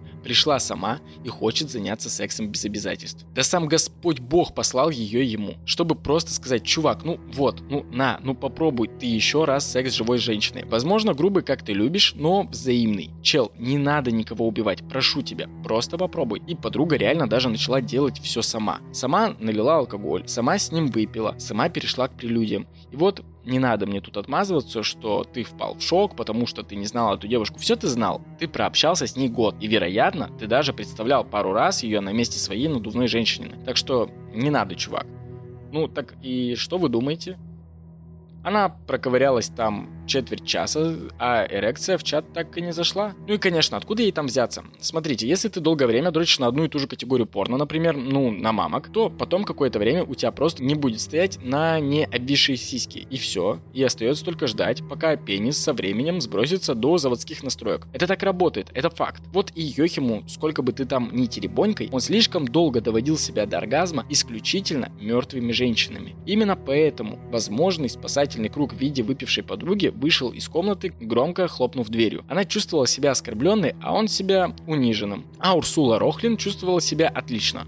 Кто такая Урсула? А, это 20-летняя девушка в шерстяной юбке и каре, идущая по темной аллее парка 13 сентября 1966 года. Именно на ней Йохим Кролл, первый после инцидента в общежитии, будет вымещать свою злость на женский пол. Ее найдут спустя пару дней в 300 метрах от тропинки, по которой она шла. Ее ноги будут расставлены, юбка задрана почти до лица, на ветке куста ежевики будут развиваться ее порванные голубые трусики. Никаких ножевых ран, только крайне грубое удушение. Она боролась до последнего, когда он тащил ее от тротуара вглубь зарослей. Он правой рукой вцепился ей в шею, как коршун, а левой как раз удерживал ее правое запястье. В момент убийства также шел дождь. Было скользко и слякотно, она потеряла туфлю, пока пыталась вырваться, и поэтому, будучи неустойчивой на мокрой скользкой почве, ей было в разы сложнее оказывать сопротивление. Группа криминалистов снова будет пытаться составлять психологический портрет убийцы, но это даст ровно ничего, ведь Йохим снова сменил свой модус операнди. И несмотря на то, что его почерк оставался неизменным, потому что, как нам известно, благодаря Джону Дугласу, почерк серийных убийц не изменяется, эта информация появится у полиции ФРГ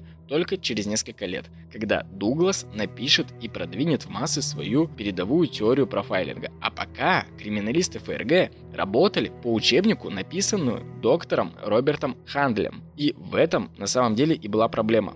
Его учебнике, который назывался «Полиция и преступления», выпущенное в 1926 году, было написано, что модус преступников-серийников всегда остается неизменным. И криминалисты, которые реально учились по работам этого доктора, реально брали эту теорию как аксиому и не связывали между собой убийства с разным модусом, что, конечно же, вообще не шло на руку статистики раскрываемости в целом. Не шло настолько, что к 1967 году ФРГ захлестнула целая лавина преступлений. Каждый час происходило около 120 ограблений. В среднем 17 различных девушек и девочек подвергались сексуальному насилию ежедневно. В неделю поступало около тысячи жалоб об угонах автомобилей. Одновременно в розыске находились 171 опасный преступник. Полиции, если честно, до Юхима не было дела от слова совсем. Ему снова удалось не то что уйти от преследования, но даже не попасть под подозрение, в отличие от парня убитой девушки. Он год просидел в следственном изоляторе, пока копы собирали против него показания свидетелей и хотя бы какие-нибудь косвенные улики. Но у них ничего не вышло. Парень вышел на свободу, но спустя год утонул в реке. Моя теория о том, что Йохим почти всегда забирает с собой две жизни, пока еще остается верна. Следующей жертвой Йохима должна была стать десятилетняя Габриэла, которая на самом-то деле просто средь бела дня сидела у ручья и выгуливала свою карманную черепашку. Кролл тем временем Уильям уже несколько часов прогуливался по местности в поисках хоть какой-нибудь одинокой женской особы, вдали от каких-либо свидетелей. И увидев на опушке Габриэлу, он просканировал взглядом местность и понял, что ближайшие люди находятся на производстве, вид на который закрывает холм, после чего он направился знакомиться с ребенком. Габриэла максимально увлеченно сидела на траве возле своей черепашки. Она любила природу и могла часами наблюдать за животными. Ее медитативное уединение прервала падающая тень взрослого дяденьки, который что-то там пробормотал. Но она особо не поняла. Но зато она поняла, когда дяденька сказал, что увидел неподалеку птичье гнездо с маленькими птенчиками и готов их показать. Габриэла тут же отвлеклась от черепашки, закинула себе ее обратно в карман и ответила дяденьке искренним любопытством и интересом. Кролл провел девочку чуть дальше в лес, но не сильно глубоко, чтобы ребенок не начал паниковать. Но вместо птичьего гнезда он достал из своей сумки эротические журналы и стал показывать их девочке, видимо, пытаясь как-то там вот ее заинтересовать. Наверняка ведь десятилетняя девочка, которая ни разу не видела эротики, тут же увидев сцены секса мужчины и женщины, с интересом воспримет данную затею и предложит незнакомому, стрёмному, вонючему и щетинистому дяденьке тут же раздеться и повторить сюжеты из журнала. Нет, Кролл, это так не работает. И девочка, естественно, совершенно спокойно сказала дяденьке, что ей это не нравится, что ей не нравится то, что он ей показывает. Но Кролл начал гладить девочку по коленке и волосам, и немного запаниковав, Габриэла достала из кармана черепашку, чтобы хоть как-то перевести тему. И показал ее Йохиму, мол, вот смотри, какая черепашка, может ты не будешь гладить меня по коленам? Но Кролл таки разозлился, выбил взмахом руки черепашку из рук ребенка, навалился и начал ее душить. Габриэла очень мудро решила притвориться мертвой ту же секунду на рядом стоящем производстве завыла сирена, которая ознаменовывала обеденный перерыв. Но Йохим запаниковал и оставил, как ему казалось, мертвое тело лежать в лесу. Девочка еще какое-то время боялась встать и пошевелиться, не веря, что страшный дяденька ушел. Но спустя какое-то время она набралась смелости, открыла глаза и с серьезными повреждениями гортани добралась до взрослых. Увидев маму, девочка все-таки смогла выпустить эмоции и впала в истерику. По пути к родителям она не позволяла этому случиться. Ее очень оперативно забрала скорая и отвезла в больницу. Там девочку допросили офицеры местной полиции. Но несмотря на то, что девочка довольно подробно писала внешность Кролла, полиция так и ни разу не возьмет этого парня под подозрение. Огромная текучка дел и большое количество одновременно разыскиваемых преступников заставляло полицию работать по методу отрабатывания подозреваемых среди секс-преступников, уже находившихся в базе. Йохима, естественно, в этой базе не было. Кролл снова избежал наказания. И к этому моменту его сосед уже соберет вещи и съедет из общей с Йохимом комнате. Да, он решил пожениться на той самой девушке, инцидент с которой так и не вышел за пределы памяти их обоих. Да и come on, там реально, по сути, ведь ничего и не случилось. Вот только Йохим в одночасье снова остался один. Так у него хотя бы был какой-никакой приятель, возможно, единственный в жизни чувак, с которым Кролл мог выпить, прогуляться и разделить поход в кино. Видимо, из-за тоски и одиночества судьба подбрасывает Йохиму маленького пушистого котенка, который сидел без присмотра на ступеньках лестницы его общежития. Кролл проникся и заинтересовался пушистым зверьком и пригласил того себе в комнату. Он покормил его и лежал с ним на кровати, поглаживая теплую и густую шерсть. Когда котенок лег ему на грудь, Кролл впервые ощутил что-то теплое и искреннее, согревающее его тело. Это было очень непривычное для него чувство. По всей видимости, Кроул не знал, как обычно люди играют с котами, поэтому он просто встал на ноги с кровати, взял кота за задние лапы и держал его на весу в правой руке. Левой он попытался что-то найти в ящике своего комода. Кот искренне не понимал, что от него хотят вообще, но Кроул нашел, что искал. В руке Йохима появился молоток. Держа котенка на весу, он одним ударом по шее животного переломил тому позвоночник. И вот в его руках болталось уже безжизненное тело того, кто еще пару минут назад согревал ему грудь. Да, я знаю, о чем вы сейчас подумали. Я уже рассказал, как этот парень зверски убил практически с десяток человек, но котенок это уже перебор, я согласен.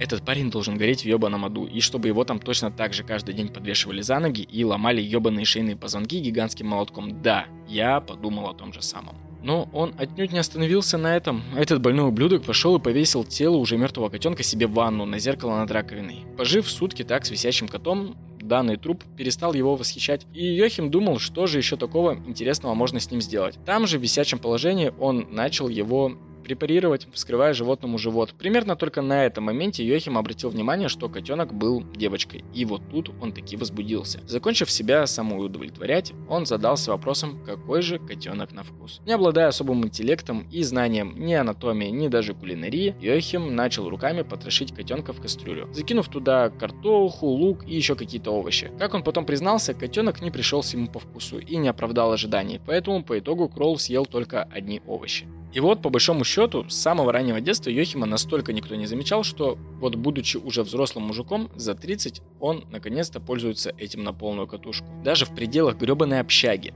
никто не заподозрит Йохима в похищении и убийстве котенка. А ведь наверняка у него был хозяин, который искал своего питомца по общежитию, а его съел какой-то мудак. Ну, пиздец.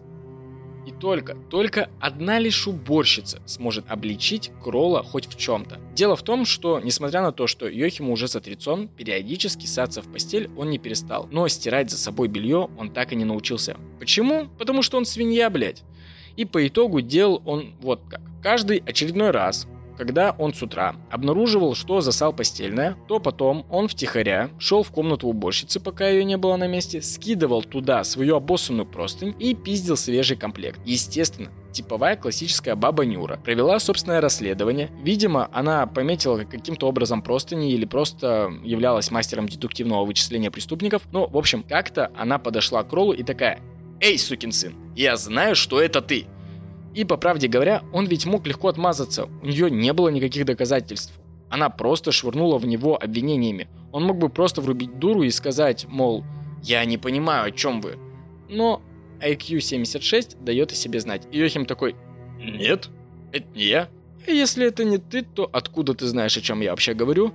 И Йохим такой просто отвернулся к окну и решил дальше не спорить, потому что он понял, что проебался. И баба Нюра, будучи не пальцем деланной, пошла и достучалась до его начальства, а те сделали ему выговор с угрозой увольнения, сообщив о том, что, мол, знаешь, вообще-то ты как бы не такой важный сотрудник у нас, если что. Так что, если еще раз обосышь простынь и подкинешь ее бабе Нюре, мы тебя выгоним нахуй отсюда на улицу, понял, да? А бабе Нюре мы еще и медаль дадим. Она тут полы моет еще до того, как Гитлер научился выговаривать слово печка. Так что заруби себе на носу, маленький Абассун. По официальным данным, следующие два года Йохим продолжает практически безобидно издеваться над надувной женщиной, вспоминая о кошачьих кишках и старается не ссать в постель. Но все это по официальным данным. Ведь вполне возможно, что в этот период были и другие жертвы рурского абассанца. Просто мы о них не знаем, а следовательно и спекулировать и разбирать какие-то либо догадки мы не будем. Ведь даже доказанных жертв у нас еще более чем достаточно. Например, летом 69 года Йохим в очередной раз, выходя на охоту, э, набредает на местный пляж, так чисто для себя поглазеть на загорающих женщин в купальниках. Там его взгляд цепляется за парочку симпатичных подружек, за которыми он будет следить до тех пор, пока они не закончат принимать солнечные ванны и не отправятся в кофейню неподалеку. Там Йохим, встав в очереди за кофе за ними, подслушает разговор о том, как подруги договариваются встретиться вечером с ночевкой, поиграть в карты и посплетничать. И что самое главное, Девушки вслух проговаривают друг другу время и точное название мотеля, и все это, конечно же, слышит маньяк. И тут в его голове созрел гениальный план, что было бы круто прийти чуть раньше указанного времени к тому мотелю и подкараулить одну из подружек, ту, которая придет первая, проследить за ней до входа в номер.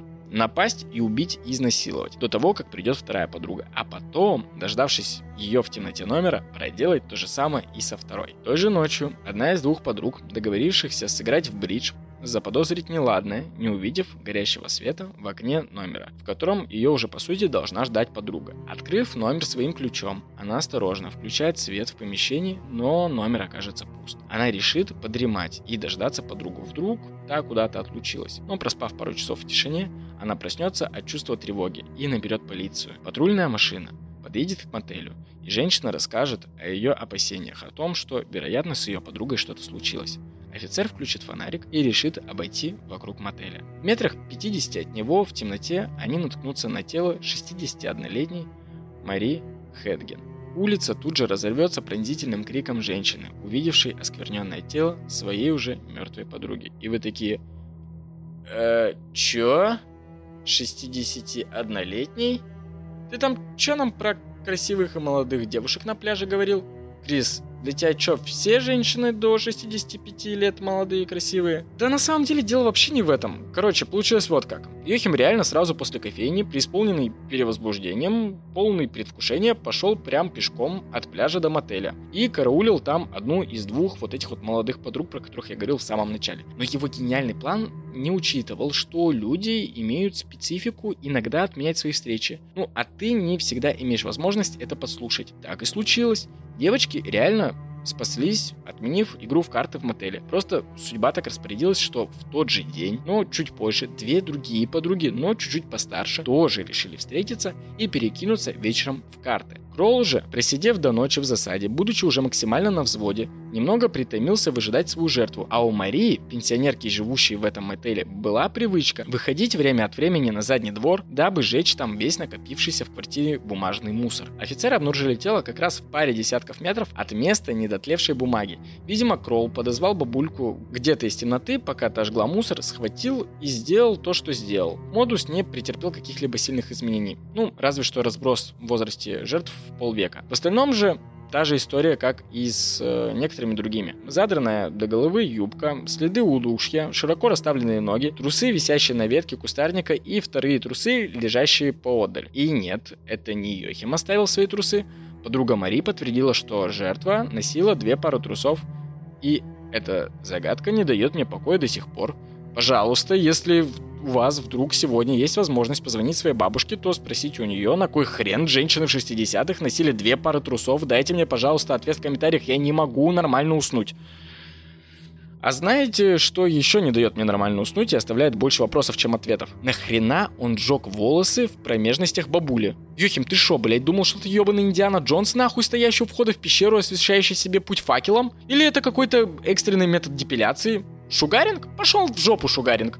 Оперативная депиляция зоны бикини по цене коробка спичек. Запатентована в 1969 году. А, а, а, а, кстати, и чуть не забыл. Это было первое преступление Йохима, после которого у детективов окажется еще одна зацепка с места убийства. В виде оставленной э, предполагаемым убийцей пачкой сигарет, которая, по всей видимости, выпала у него из кармана. Теперь у полиции была группа крови и марка сигарет. И бать это, наверное, сужало круг подозреваемых. Но зато теперь оставался еще и вариант, что он пытался эпично прикурить от влагалища. Да, звучит отвратительно, но мы уже знаем, что от этого ублюдка можно ожидать чего угодно. Ну и, кстати, убийство пенсионерки не возымело какого-то широкого резонанса в общественности города, в отличие от следующего убийства, которое, как Ctrl-C, Ctrl-V повторяло кейс с 13-летней Моникой, тело которой нашли только с вертолета за 8 лет до этого. Помните, тогда тоже был небывалый кипиш, и полиции нужно было посадить хоть кого-то. Вот и тут тоже 13-летняя Юта Ран также возвращалась со школы. Также путь шел от железнодорожной остановки, только Юта не переходила через рельсы до школы, а ей нужно было дойти до остановки и еще какое-то время ехать на городской электричке до учебы. И вот когда она ехала обратно, Йохим увидел подростка, выходящего на станции, и медленно шел за ней. Он ведь умел преследовать так тихо, что девочка даже не заподозрила, что за ней кто-то идет. И тут тоже сыграл эффект густого изоляционного участка пути. Только в случае с Моникой это было густое поле, а тут, знаете, такой такой, типа как длинный коридор, по бокам которого выстриженные высокие густые кустарники. Причем вот этот вот путь, он достаточно длинный, что если по тропе вдруг пойдет какой-то другой человек, то тропа достаточно вот такая вот извилистая и длинная, чтобы успеть услышать, как приближаются лишние свидетели, дабы быстро можно было скрыться с места. Так сказать, идеальное место для подобного преступления. Ну, вот и Йохим посчитал точно так же. Набросился на девочку сзади, оглушил ее и оттащил в кусты, начав ее раздевать. Девочка начала приходить в себя. Тогда он снял с нее бюстгальтер и уже после задушил им подростка. В этот раз он раздел свою жертву полностью. Причем, исходя из отчетов медиков, он так и не вошел в само влагалище, так как девственная плевра не была повреждена. Были явные признаки того, что он пытался всковырнуть там ноготками, видимо, не знаю, как это еще можно сделать. По итогу, короче, он удовлетворил себя, не проникая своим огрызком в жертву. Он достаточно быстро ретировался, так как уже начинался дождь. Не дождавшись Юту со школы, отец пошел искать дочь, обследуя ее обычный путь до дома. Ну и, собственно, он нашел тело. И вот тут снова случился общественный резонанс. Люди снова подняли панику. СМИ все это подогревали, а на полицию было огромное давление, с которым они должны были как-то справиться. Опросив хреновую тучу людей, близких, родственников, одноклассников их родителей, а также соседей, полиция вызвала на допрос в сумме более тысячи мужчин, которые подходили под вполне размытый портрет предполагаемого преступника. Чуть позже круг подозреваемых сократился до сотни. Это были мужчины с подходящей группой крови, подходящие под предполагаемому возрасту, а разброс был аж от 20 до 50 лет. Вот настолько точный был портрет у полиции. Ну и, конечно же, никто не связывал это дело с убийством пенсионерки, потому что поменялся модус убийства. Время шло, подозреваемые заканчивались, и ни в одном из всех списков не было Йохима Кролла. Он бы обосрался и сознался бы во всем сразу, если бы его вызвали хоть на какой-нибудь допрос. Этот допрос снился ему в кошмарах. Он никогда не знал, как проходят беседы с подозреваемыми и всегда представлял себе картину того, что полицейские будут его бить и пытать вне зависимости от того, что он будет им говорить.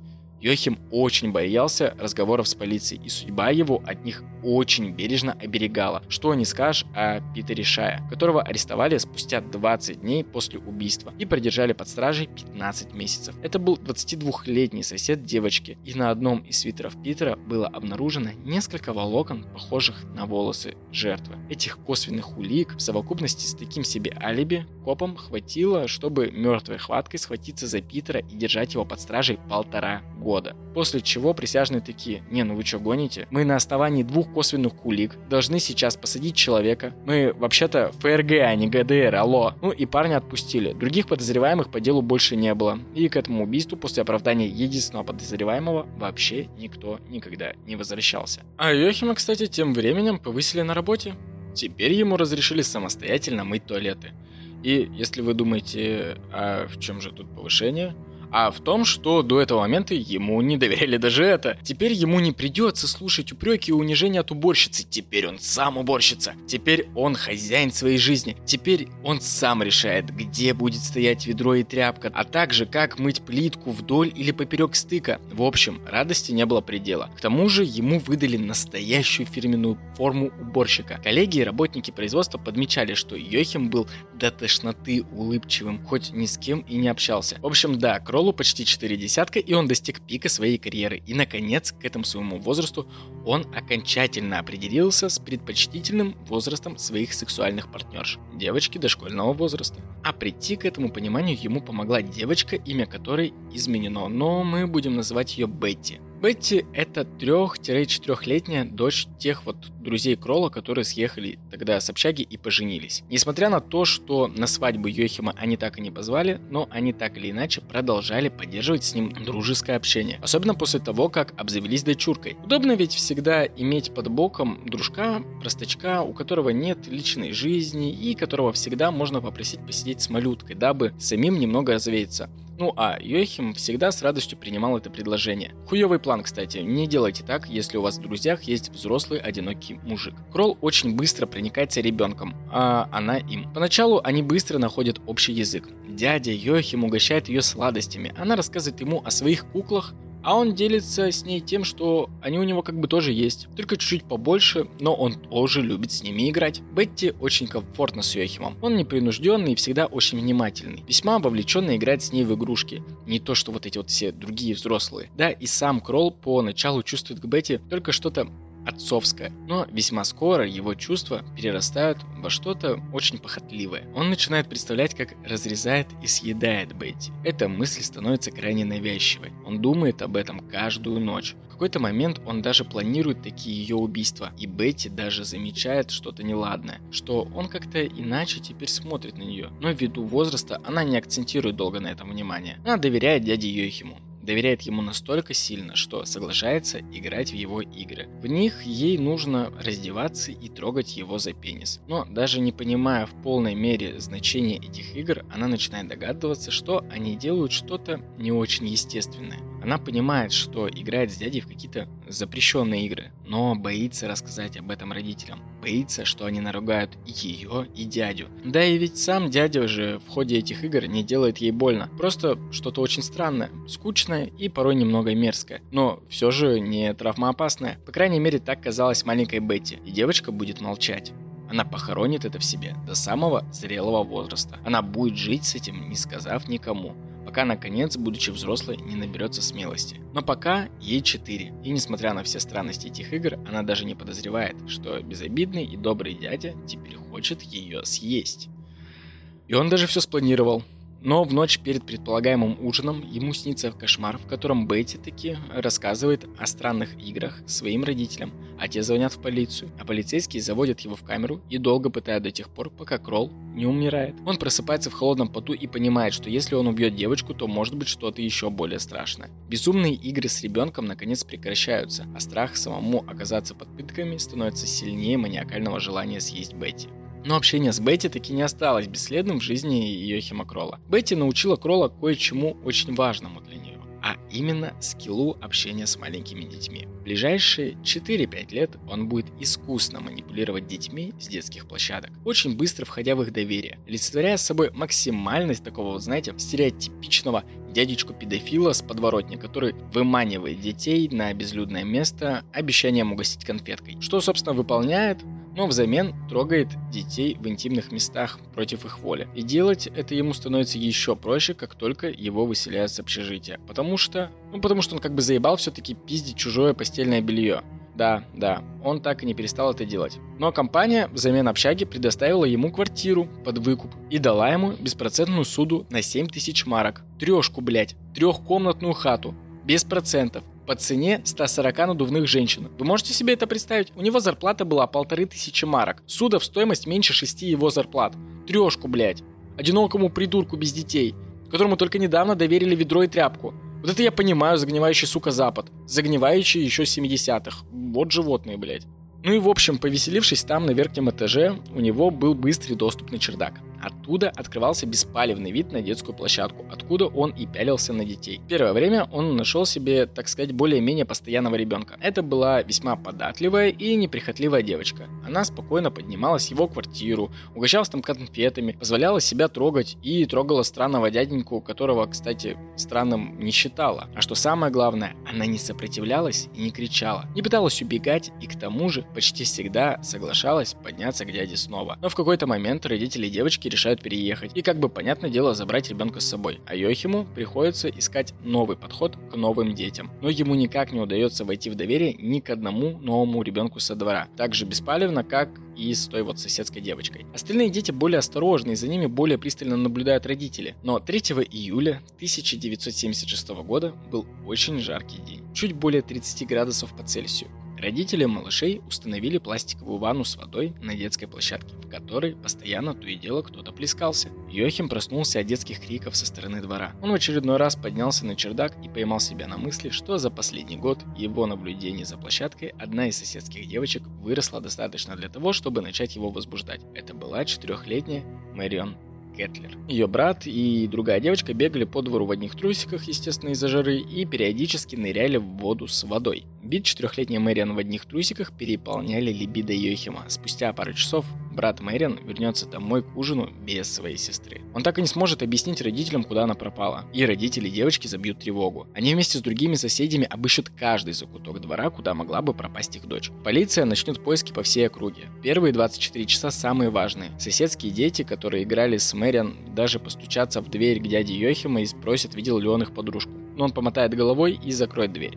Это мог бы быть очередной висяк, если бы у соседа снизу квартиры Кролла не заебился бы стояк в туалете. Прищая унитаз, мужчина выловил что-то напоминающее кишки. Решив кинуть предъяву Кроллу, тот объяснил, мол, это кишки кролика, которого он купил и неудачно приготовил. Но соседа такой ответ не устроил. Отпустив Йохима домой, мужчина наберет в полицию, которая тем временем ищет ребенка и сообщит о довольно подозрительной находке в своем унитазе. Спустя несколько часов по двери Йохима снова постучаться, и на этот раз, когда он откроет дверь, трое полицейских, без лишних прелюдий, спросят Йохима в лоб. «Где остальное тело, мистер Кролл?» Более 20 лет Йохим проигрывал у себя в голове этот сценарий. Хотя не сказать, что прям конкретно этот. Но касаемо его задержания.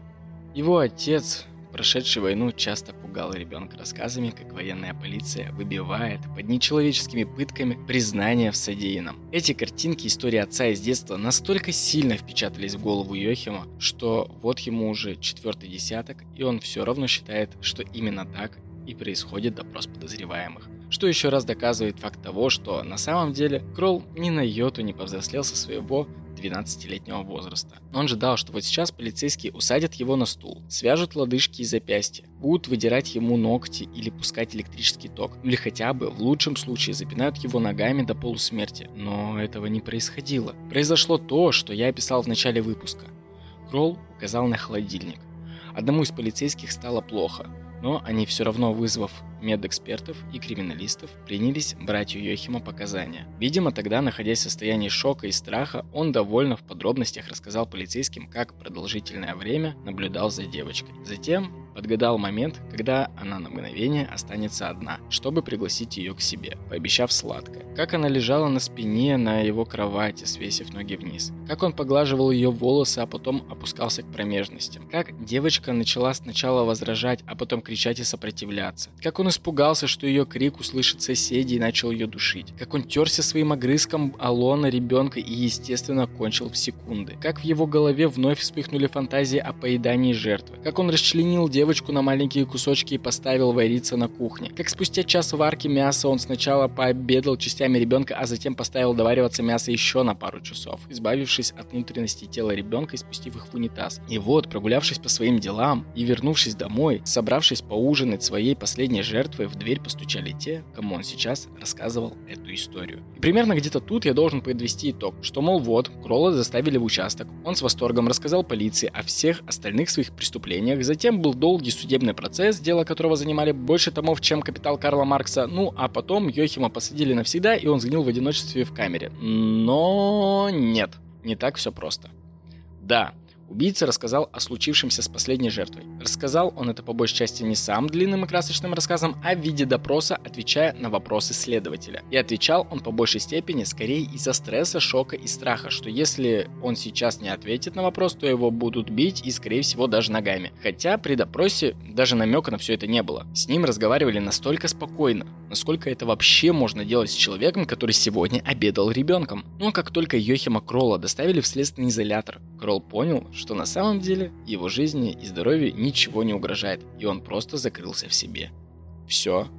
Больше он не проронил ни слова. Но, услышав ранние показания убийцы, копы быстро смехнули, что, судя по уверенному модусу и тому, что поедание плоти было следствием долгой корреляции фантазий задержанного, это далеко не первая кровь на руках маньяка. Его явно нужно было как-то раскалывать, но делать это физически было нельзя. Уже слишком огромная шумиха поднялась в СМИ и на улицах. Граждане повсюду знали, что полиция задержала каннибала-педофила. Стоило бы только появиться только одному намеку на то, что хоть какие-то улики были выбиты из подозреваемого. Если бы хоть волос упал с головы Йохима, это бы тут же осветили в прессе, которые уже навострили все свои ушки в погоне за сенсацией, и это бы дискредитировало любое расследование. Нужно было искать другой способ. На второй день задержания было решено отправить Кроллу какого-то супер клевого психиатра тех времен, который был на вооружении у копов. Но тот, несмотря на свой многолетний опыт, проведя долгое время с Кроллом, проведя всевозможные тесты, все так же не добился никакого расположения Йохима. И тот так ему и не открылся. Хотя доктор написал в отчете, что Кролл вполне себе вот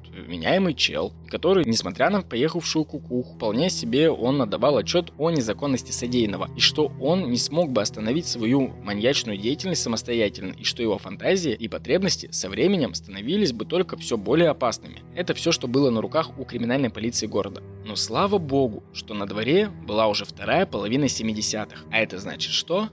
А это значит, что добрая половина состава криминальной группы состояла уже не из тех старых детективов, которые учились по учебнику до военных времен, а из молодых и прогрессивных ребят, которым было не чуждо пробовать новое. Да, Сейчас это звучит довольно странно. 70-е и прогрессивные копы. Но все познается в сравнении. Все, что мы считаем прогрессивным сейчас, вот эта вот вся новая этика, прочее, все это будет отсталым дерьмом уже через лет 30. И поэтому давайте сейчас представим картинку из прошлого не вот в том черно-белом фильтре, в котором мы воспринимаем картины из прошлого, а вот молодых и амбициозных копов, которым еще нет и 40, и они готовы костьми лечь, но дойти до последнего, принимая новые правила игры, в которых нельзя выбивать показания. Но зато можно включать смекалочку и применять на практике новейшие уловки психоанализа, которые парни изучили в академии. На следующий день Йохим все так же молча и подавленно сидел в своей камере. Но когда его вывели, его не повели в комнату для допросов, нет. Вместо этого Скролла сняли наручники, и он пошел следом за конвойным в комнату, где обычно проходил полицейский брифинг отдела. Зайдя туда, Кролл увидел длинный стол с 13 стульями. Сев на один из них, в кабинет потихоньку начали заваливаться сотрудники криминального отдела. Каждый притаскивал с собой то лимонад, то закуски, то посуду, оставляя это все на столе, пока не собрались и не уселись все 12 сотрудников. Йохим был 13 -м. Каждый, когда заходил, как ни в чем не бывало, здоровался с Кролом, как будто он старый приятель. Со стороны это выглядело как простое, уютное чаепитие-перекус, 12 мужчин за одним столом. Кто-то налил Йохиму лимонад и пододвинул тарелку с закусками. Далее мужчины просто обсуждали между собой то, что обычно обсуждают мужчины. Байки из жизни, воспоминаний вчерашнего футбольного матча, рассказы про детей и жалобы или забавные истории про их жен. Йохим будто бы был просто одним из них. Мужчины общались какое-то время и совершенно не акцентировали свое внимание на убийце. Пока в один момент Йохим такой «О, 13-летний ребенок? М да, да, у меня был такой опыт с такой девочкой. И да, Йохиму просто хотелось побыть в теме со всеми, и несмотря на то, что каждый коп в тот момент ощущал весь ужас происходящего, нельзя было проявлять какую-то резкую и внезапную заинтересованность. С Йохима вытягивали подробности очень лениво и нехотя, как будто между делом, как будто им плевать на все то, что он совершил. Тем временем, получив чуть больше уточняющих сведений, один из офицеров по-тихому свалил в архив в поиске того самого кейса, о котором говорил за столом Кролл, и он его нашел. В тот день Кролл решил ограничиться только еще одним убийством, после чего его отпустили обратно в камеру. Собравшись уже на нормальный брифинг, полицейские уже обсуждали ход дела, имея на руках еще один кейс. От этого уже можно было плясать чуть более уверенно. В какой-то момент один из полицейских не выдержал и запротестовал. У него тоже, как и у многих, были дети, и он начал в грубой форме высказывать коллегам, что, блин, это какая-то дичь, сидеть и жрать за одним столом с тем, кого бы стоило сожрать самого с дерьмом. Но его очень быстро осадил детектив Томас который в свои 28 уже был главным детективом, и вся эта авантюра, по большей части, была его идеей. «Слышь, мне похую, что там тебе западло. Этот черт хрен пойми сколько лет убивал людей в нашем районе. Прямо под носом наших стариков-детективов, которые за все время не только не смогли поднять жопу и найти этого поехавшего, но еще и по-любому засадили хуеву тучу невиновных там парней. Но знаешь, тем, кто тут работал до нас, уже похуй. Они получают свою пиздатую пенсию, несмотря на свои проебы. Но это не значит, что это теперь не зона нашей ответственности. Теперь я несу ответственность за все прошлые косяки этого отдела. И мы нахуй не успокоимся, пока не выясним, кого еще и как конкретно убил этот ублюдок. И сколько еще невинных людей сидят за него в тюрьме. А может быть прямо сейчас кто-то отбывает пожизненное не за хуй собачий. Если тебе придется с улыбкой на лице жрать пломбир на заднем ряду кинотеатра с этим парнем, чтобы он только дал нам эту информацию, то я лично пойду и куплю ему попкорн. Так что завали нахуй свое ебало и работай, пока я тебя не отстранил, понял? Ну, в общем, вы поняли, какой теперь был тон у расследования. И знаете что? Это, блядь, сработало. Я редко восхищаюсь работой детектива, но это прям вот тот случай. Детектив Томас очень тонко прочувствовал всю суть Йохима Кролла. Он со временем научился играть на нем как на фортепиано. Но для начала Томас пересобрал всю структурную работу отдела. Он сделал вот так. Он разделил всех детективов на несколько групп. Одни занимались только его допросом. Это были самые эмпатичные чуваки, которых выбрал сам Томас. И еще это обязательно должны были быть те детективы, которые до этого не занимались ни одним его делом. Как только выяснялось про новое преступление, и если допрашиваемый в это время Кролла детектив оказывалось вел когда-то его расследование, то детектива тут же заменяли на другого, чтобы допрос был максимально беспристрастным, и чтобы общающийся с Йохимом детектив действительно понятия не имел, о чем говорит преступник. Другая группа, получив сведения, занималась сопоставлением этого всего с архивными делами. Третья либо подменяла первую, либо проводила следственные эксперименты, либо компоновала все сведения в уже готовые дела. И это не было допросом в привычном виде. Каждый раз с Йохимом общался новый детектив. Со стороны убийцы это выглядело примерно как то, будто бы всем в отделе реально чисто по приколу звать его гулять и слушать его story. Но не нужно думать, что все происходило довольно просто. Несмотря на такую невиданную для того времени лояльность, Кролл все-таки понимал, что он за решеткой, и периодически Йохим замыкался в себе. И тогда происходило что-то типа того, как это было при его прогулке с Томом, когда Йохим в очередной раз замолк надолго, Томас вслух завел разговор о мопедах. Мол, слушай, что-то не получается его починить. И Кролл такой, о, мопеды? Да, да, я люблю мопеды. Я всем бесплатно перебирал мопеды. Можете у кого угодно спросить. Я могу и твой глянуть. У меня у самого был такой. Как-то я преследовал на нем одну девчонку. Да, да, вот так оно и было. Либо то же самое, только про какие-нибудь стереосистемы или радио, к которым Кролл тоже испытывал огромную страсть. Как только появлялись новые подробности, детективы вывозили Йохима гулять по местам былой славы, дабы тот показал им место преступления, обыграл все было в ходе следственных экспериментов. Но это все равно не было быстро. Несколько лет детективы по чуть-чуть вытягивали из маньяка признание в 14 убийствах и в одном покушении. И каждому новому признанию находилось подтверждение либо в архиве, либо в качестве висяка, либо в виде уже отбывающего за это дело срок какого-нибудь невинного невинного человека, которых потом Томас вытаскивал из тюрьмы через суд, как бы искупляя грехи за халатность в расследовании своих предшественников. Каждый божий день жены детективов по очереди готовили Кроллу его любимые картофельные оладьи. И Йохим даже начал верить в то, что как только он все расскажет, его закроют в клинику, вылечат и отпустят на свободу. Но вместо этого в апреле 1982 года, после 151 дня судебного заседания, Йохима Кролла приговорили к восьми пожизненным срокам. Это был не только триумф всего Рурского района Германии, но и личная вендетта детектива Томаса. К сожалению, мне не удалось найти больше информации об этом полицейском. Фамилия Випперман, которая проскальзывает в источниках, скорее всего является замененным псевдонимом. Нужно понимать, что это Германия, а не Штаты, в которых каждого выдающегося копа таскают на телешоу. Но тем не менее, знаете, мне вот приятно держать в голове образ такого клёва копа, который не только поймал самого страшного убийцу Ружского района и одного из известнейших маньяков Германии 20 века, но и смог спасти множество других жизней, реабилитировав их имена в лице закона. Ну что ж, по уже сложившейся традиции, к концу выпуска я выскажу свое резюмирующее, личное, короткое и нахрен никому не нужное мнение касательно маньяка, в жизнь которого я отчасти был погружен последние 4 недели. И, благо, это уже далеко не первый подобный выпуск, мне уже есть чем сравнивать свои внутренние ощущения. И знаете, если, допустим, мы вспомним даже тех двоих, о ком я рассказывал ранее, Берделла и Бантинг, жизни которых я также погружался и испытывал абсолютно разные чувства, если Берделла был вообще никак не обоснованным садистом, неким таким доктором зло во плоти, который хантил в свой подвал доверчивых мужчин, испытывал их организмы на прочность всеми доступными способами, пытаясь при этом как можно дольше оставлять их в живых, дабы вот создать себе идеальную секс-куклу для своих садистских игр, вот он вызывал у меня первородную ненависть. Просто одно большое написанное капсом «ненавижу». Даже несмотря на то, что в отдельности от своей маньячной деятельности он финансово помогал и поддерживал наркоманов и нуждающихся в, в квир-сообществе своего города. Занимаясь бантингом и историей Аделаиды в целом, это была прям хтонь. Это был прям Телент Ленович. Это были тяжелые судьбы, в которых ты просто вяз. При всем при этом Джо Бантинг был достаточно серой фигурой. Несмотря на свои садистские склонности, у него, во-первых, хотя бы была конкретная миссия – да, которой он прикрывался, но я убежден, что он сам искренне в эту миссию верил. Плюс ко всему, если мы уберем за скобки все убийства, то в сухом остатке Джо Бантинг – заботливый и ответственный мужик с синдромом гиперопеки. Помните, да?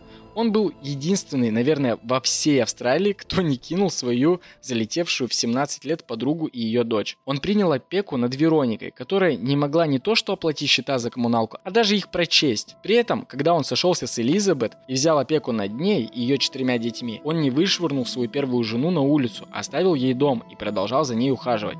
То есть, если мы, допустим, видим этих людей, не зная об их убийствах, то первый это весьма таки предприимчивый гей-продавец со своей крутой лавкой и клевый кореш для всего квир-сообщества. А второй – это супер заботливый и ответственный мужик. Так вот, Йохим Кролл, он ведь просто чмо.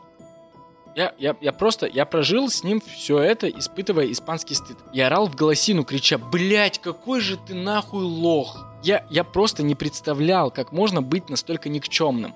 Если первые 15-20 лет его жизни были преисполнены болью и тяжестью судьбы, и как бы в этот период парнишка реально вызывал жалость, его можно было понять, то потом судьба ведь реально на протяжении всей жизни пыталась реабилитироваться в его глазах, давая ему шанс за шансом, помощь за помощью, возможность за возможностью.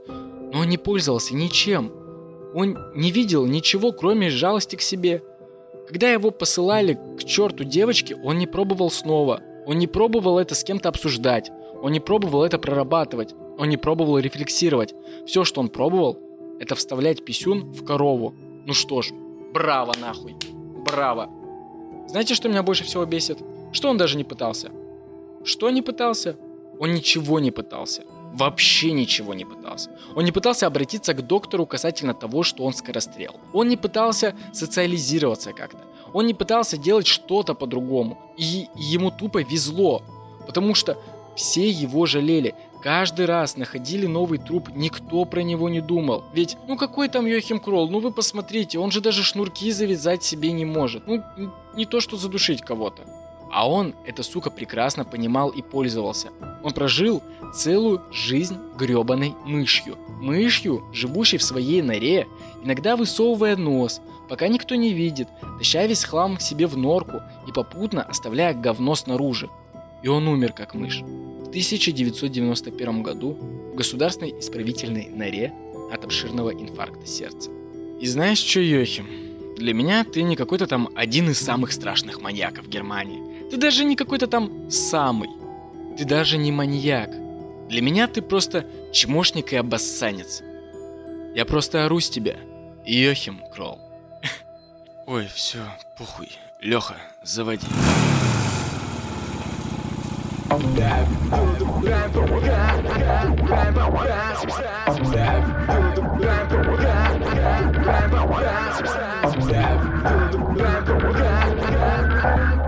запоминаю номера машин, что стоят у дома. Всегда. Я заколебал рассказами про маничел всех друзей и знакомых. Вообще всегда Если сыться в кроватку, вдруг чей-то ребенок играет со спичками. Я не подам ему гладить котенка, ничего личного. Ничего Я забыл день рождения, тещи забыл день рождения Северя Сорян Но помню, как очень наш снимки тех пионеров у дерева. Писец Мне не дают прощания слова даже на поминка Совсем. Ведь я начинаю рассуждать всех судмедэкспертных ошибках. Родные тревожатся, что со мной может вызовем доктора. Себе вызови. Но я не верю врачам, среди них есть тоже проворные. По-любому. Выведу всех на чистую воду, я взвесил все риски. Как только 02 удалит мой номер из черного списка. Я им говорю, что да как они мне вы вообще тут кто такой? Да в смысле? Я им отвечаю всегда с гордо поднятой головой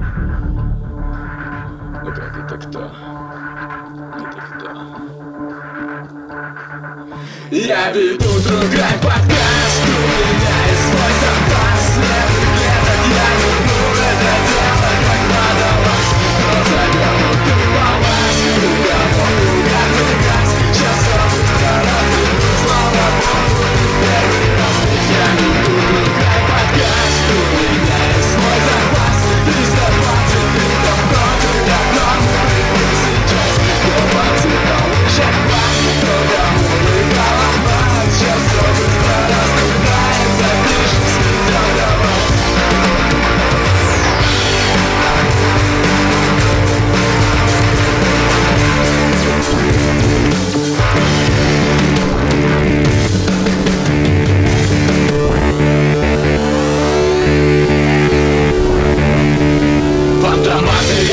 Причем с каждым лицом или неформал Что-то типа сатанист, сумасшедший активист Такая Катерина рисует. Себе голова себя мотивную вас вас аут Ты типа вас плачет, really? Грабит свои квартиры Но ну, мы же так нафиглённая Так на своем и ты. Своем умном стиле Я, конечно, не угас. У меня есть пара прав Только буду целый час лететь. Веду друг подкаст.